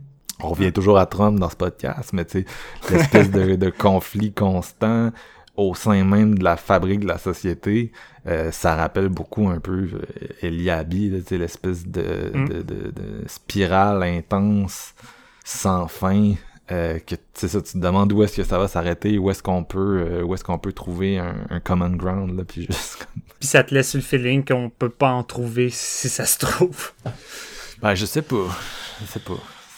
Je sais pas. C'est dark. Ça, dark. ça laisse, ça laisse dans un, ça laisse pareil. euh, le, le- le jeu te laisse dans une certaine solitude puis questionnement sans te donner une réponse ferme. Puis écoute, moi ça fait mon affaire parce que ça laisse la porte ouverte pour un troisième volet. Puis la barre va être colissement haute euh, pour euh, arriver à faire un troisième volet du, du- du même calibre ou, ou de quoi de meilleur. Puis tu sais, on le sait ici, on le mentionne souvent, mais moi, numéro 3 égale malédiction du, du troisième. là. C'est- C'est tout le temps décevant Ouais. pratiquement. C'est très rare que tu vas avoir un troisième volet qui surpasse les deux Ouais. premiers. Là, Là, c'est son Dark Knight, là, fait que euh, ça va être Ouais. quoi Dark Knight Rises, là, on est prêt. Non, c'est ça. Ah, écoute, euh, moi, je suis- exténué. Là. Je pense que j'ai. Je pense j'ai fait le tour avec euh, ce, ce Last of Us Part. Good. Est-ce qu'on fait des notes?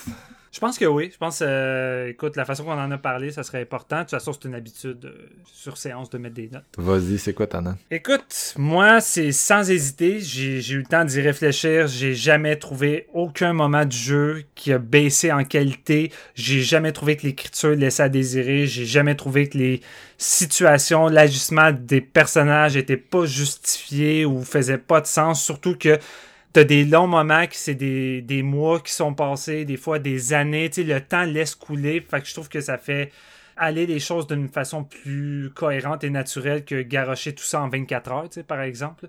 Fait que pour moi, c'est un jeu qui vient de transcender tout ce que j'ai joué jusqu'à présent. Puis, je vous le jure, c'est une phrase que j'ai jamais dit de ma vie. En temps normal, quand je joue à un jeu, exemple, quand j'ai joué à God of War, j'ai comme fait Ah, c'est un des meilleurs jeux que j'ai joué cette année, c'est un des meilleurs jeux qu'il y a eu sur la PS4. Ça m'arrive souvent, mais jamais je dis c'est le meilleur jeu ou la meilleure campagne solo, peu importe que j'ai joué de ma vie. C'est une phrase que j'ai jamais réussi à dire parce que, comme le cinéma, eh, c'est quasiment difficile d'en choisir juste un, mais quand j'ai terminé Last of Us Part 2, je me suis Ouais. dit c'est la meilleure expérience de jeu vidéo que j'ai joué de ma vie. Et si j'ai pas vécu ça ailleurs, tu sais, vraiment. Fait que pour moi, c'est un, c'est un solide 5 sur 5 euh, sur tous les aspects.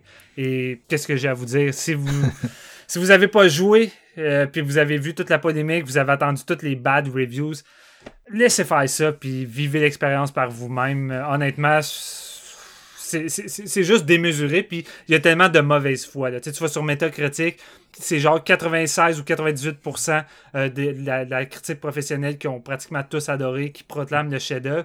Puis tu regardes sur euh, les users, puis tu sais, day one que le jeu est sorti, c'était du 3.6 sur 10 sur des milliers de re- reviews que. Ok, le jeu est même pas sorti, puis t'es en train de donner une note de merde. Clairement, c'est de la mauvaise foi, vous avez pas joué au jeu, tu sais. Fait que rendu là, c'est comme.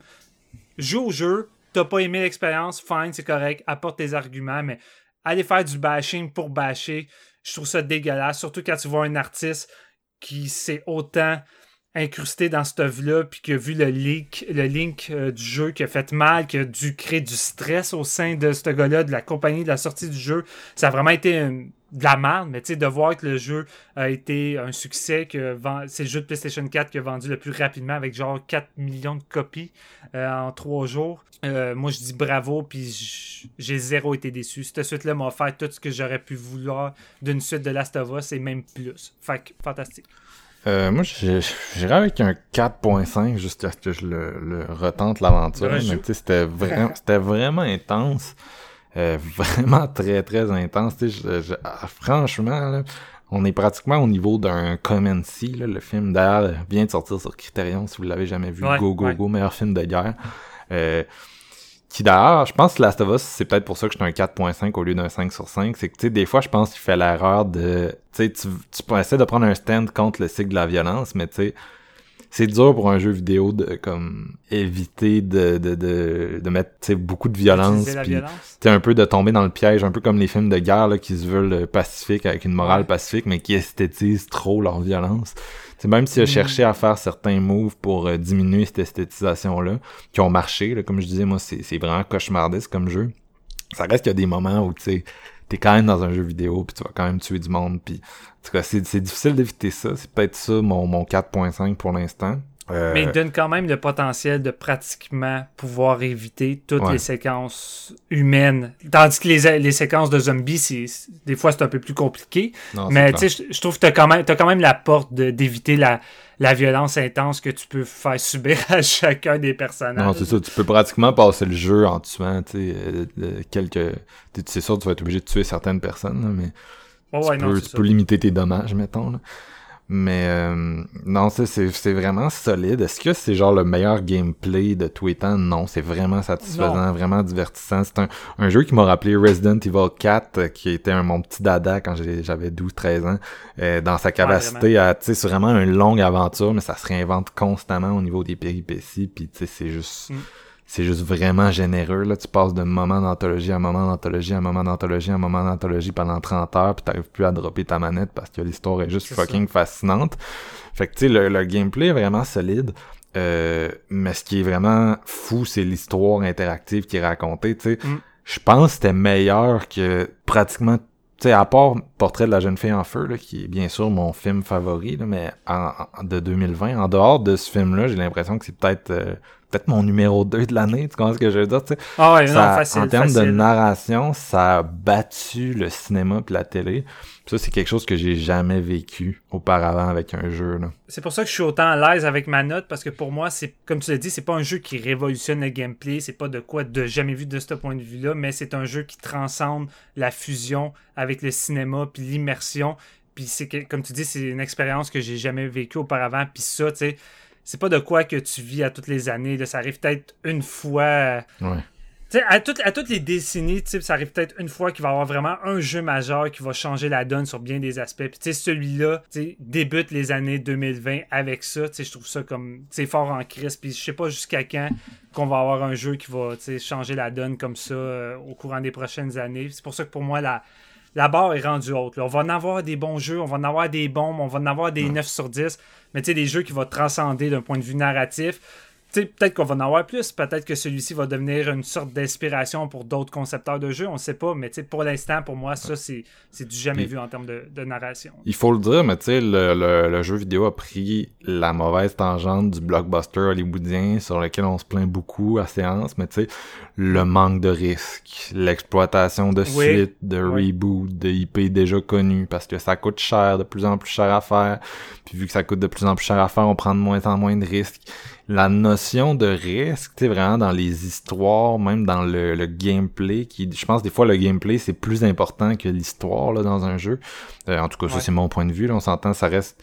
Le jeu c'est comme le cinéma. Là, tu sais, c'est le cinéma, c'est un- la rencontre de tellement d'art et de trucs que personne le reçoit de la même façon, puis personne priorise les mêmes choses au même degré. tu sais. Le jeu c'est pareil. Il y a des gens qui vont être beaucoup plus intéressés par le gameplay. Euh, D'autres ça va être autre chose. Ma copine c'est vraiment plus l'histoire, l'immersion.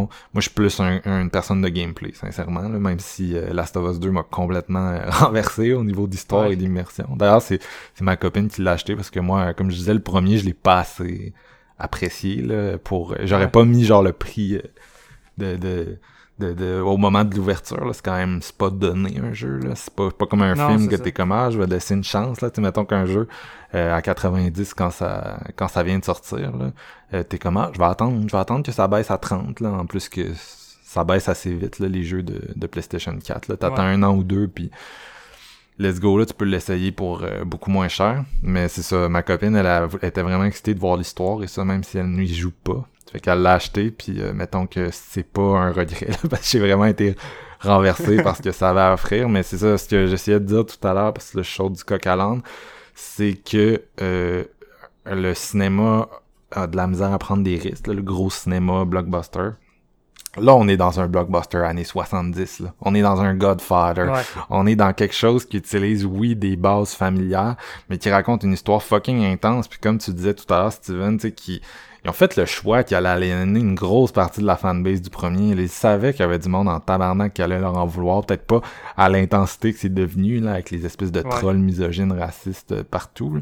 Mais puis, je pense qu'il y a des gens qui aiment pas ça, qui sont capables de défendre leur avis. Là. Je, veux pas mettre tout le monde dans le même panier. Ça reste qui en ce moment, ce qu'on voit, c'est les, les trolls, euh, un peu à- comme à l'époque de Last Jedi, là, qui envoient des menaces de mort, puis des commentaires misogynes racistes. Là. Mais, euh, Mm.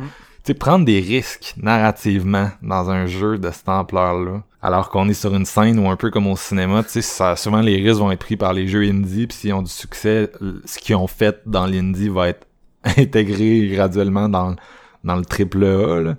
Mais tu voir un, un jeu triple A prendre ces risques-là, tu sais, les risques de tomber sur sa face totalement, là, puis de se faire détester de tout le monde, chose qui est partiellement arrivée, c'est vraiment bienvenu, tu sais. Vraiment très, C'est rafraîchissant sur un méchant temps. non, c'est ça. Tu sais, c'est peut-être c'est un jeu qui, tu sais, en, en pur terme de de, de, de l'espèce de fusion de tous les trucs, tu sais, c'est à beaucoup de niveaux, c'est un jeu AAA qui perfectionne l'immersion cinématographique, mais c'est vraiment au niveau du contenu de l'histoire. Ce qui est encore là, euh, à ce niveau-là, je veux dire, on est, on est, on est au cinéma, là. Mais au niveau du contenu de l'histoire, ça, ça a vraiment poussé comme les limites du genre, puis juste pour cette raison-là, là, tout le monde va s'en rappeler euh, pour toujours de ce part 2-là Ouais. qui, a, qui a littéralement éclipsé le premier. Là. ben écoute, Steven, euh, j'étais content. J'étais content qu'on ait cette conversation-là. Euh, C'est plus un bout qu'on voulait le faire parce que c'est ça, ça nous a vraiment passionné. euh, ce jeu-là durant le mois de juin. Puis j'espère que ça a transparu durant les deux heures de ce podcast à deux. C'est vraiment euh, c'est une histoire fucking passionnante, surtout en ces temps de COVID où on a, on a moins de, de choses qui sortent, euh, surtout de films majeurs. là. Euh, Ouais, malheureusement. Fait que c'est, c'était, c'était super le fun d'avoir la conversation. C'était le fun aussi après un, un, un bon break là, de séance de minuit, de refaire un épisode. Ouais. on va essayer là, de revenir en force. Euh, on va essayer enfin de s'éduler. Là. On, a toujours notre euh, épisode du Kamoto dans les cartons pour ceux qui se demandaient à quelques personnes qui nous ont écrit. Là, il est où, il est où? Euh, on a tous vu les films, on est tous prêts. C'est juste la bonne vieille malédiction qui, qui, nous attaque. On aimerait aussi faire le nouveau Spike Lee que vous pouvez voir sur Netflix. Fait que, c'est pas un manque d'idées, euh, c'est vraiment présentement un manque de, de, de, temps, là, comme d'habitude, de, de juste de... Des malédictions, tu sais, des pannes de courant, 30 minutes avec l'épisode arrive, tu sais, des conneries de même. C'est toujours comme ça sur séance. Ouais, tu sais, genre quand t'as trois, trois pannes de courant la même année, sais, c'est comme... les trois gars ont été affectés un par un. C'est pas tout le temps le même qu'il y a des pannes de courant. là C'est comme une fois c'était moi, une fois c'était Steven, une fois c'était JF. tu sais, je pense que j'ai eu deux pannes de courant en un an, mon nouvel appart. Il y en a une qui c'était 15 minutes avant un épisode de séance. c'est ce genre de look-là qu'on a des fois. Là. Fait que, puis c'est un mélange de tout. Là. Donc, euh, bref, euh, je suis pas non plus... Euh, je veux pas, je veux pas euh, qu'on fasse pitié non plus. C'est juste... Il y a quand même plusieurs auditeurs fidèles qui nous écrivent, nous demander des nouvelles. Fait que c'est vous en donner des fois. Euh... C'est ça, man, c'est ça. Euh, Last of Us, si vous avez pas encore joué puis qu'on vient de vous spoiler comme des porcs, je suis désolé. J'espère que ça vous a donné envie. Sinon, ben, écrivez-nous pour vous donner votre avis. Si vous avez pas aimé ça, on est curieux. On pense pas que nos auditeurs font partie des haters misogynes. On pense que c'est possible de pas aimer la direction qu'ils ont pris puis de l'expliquer rationnellement. Ben fait que on est toujours ouvert, bien sûr, à avoir vos feedbacks sur le contenu de l'épisode. Je pense que ça va être ça, Steven. On va, on va mettre ça. On va finir ça ici. Ma voix commence à lâcher, C'est pas bon. Ah, c'est correct, correct. Moi, je vais, je vais retourner euh, écouter la soundtrack euh, avec un brin de nostalgie, de tristesse. Donc, euh, ciao tout le monde, à bientôt.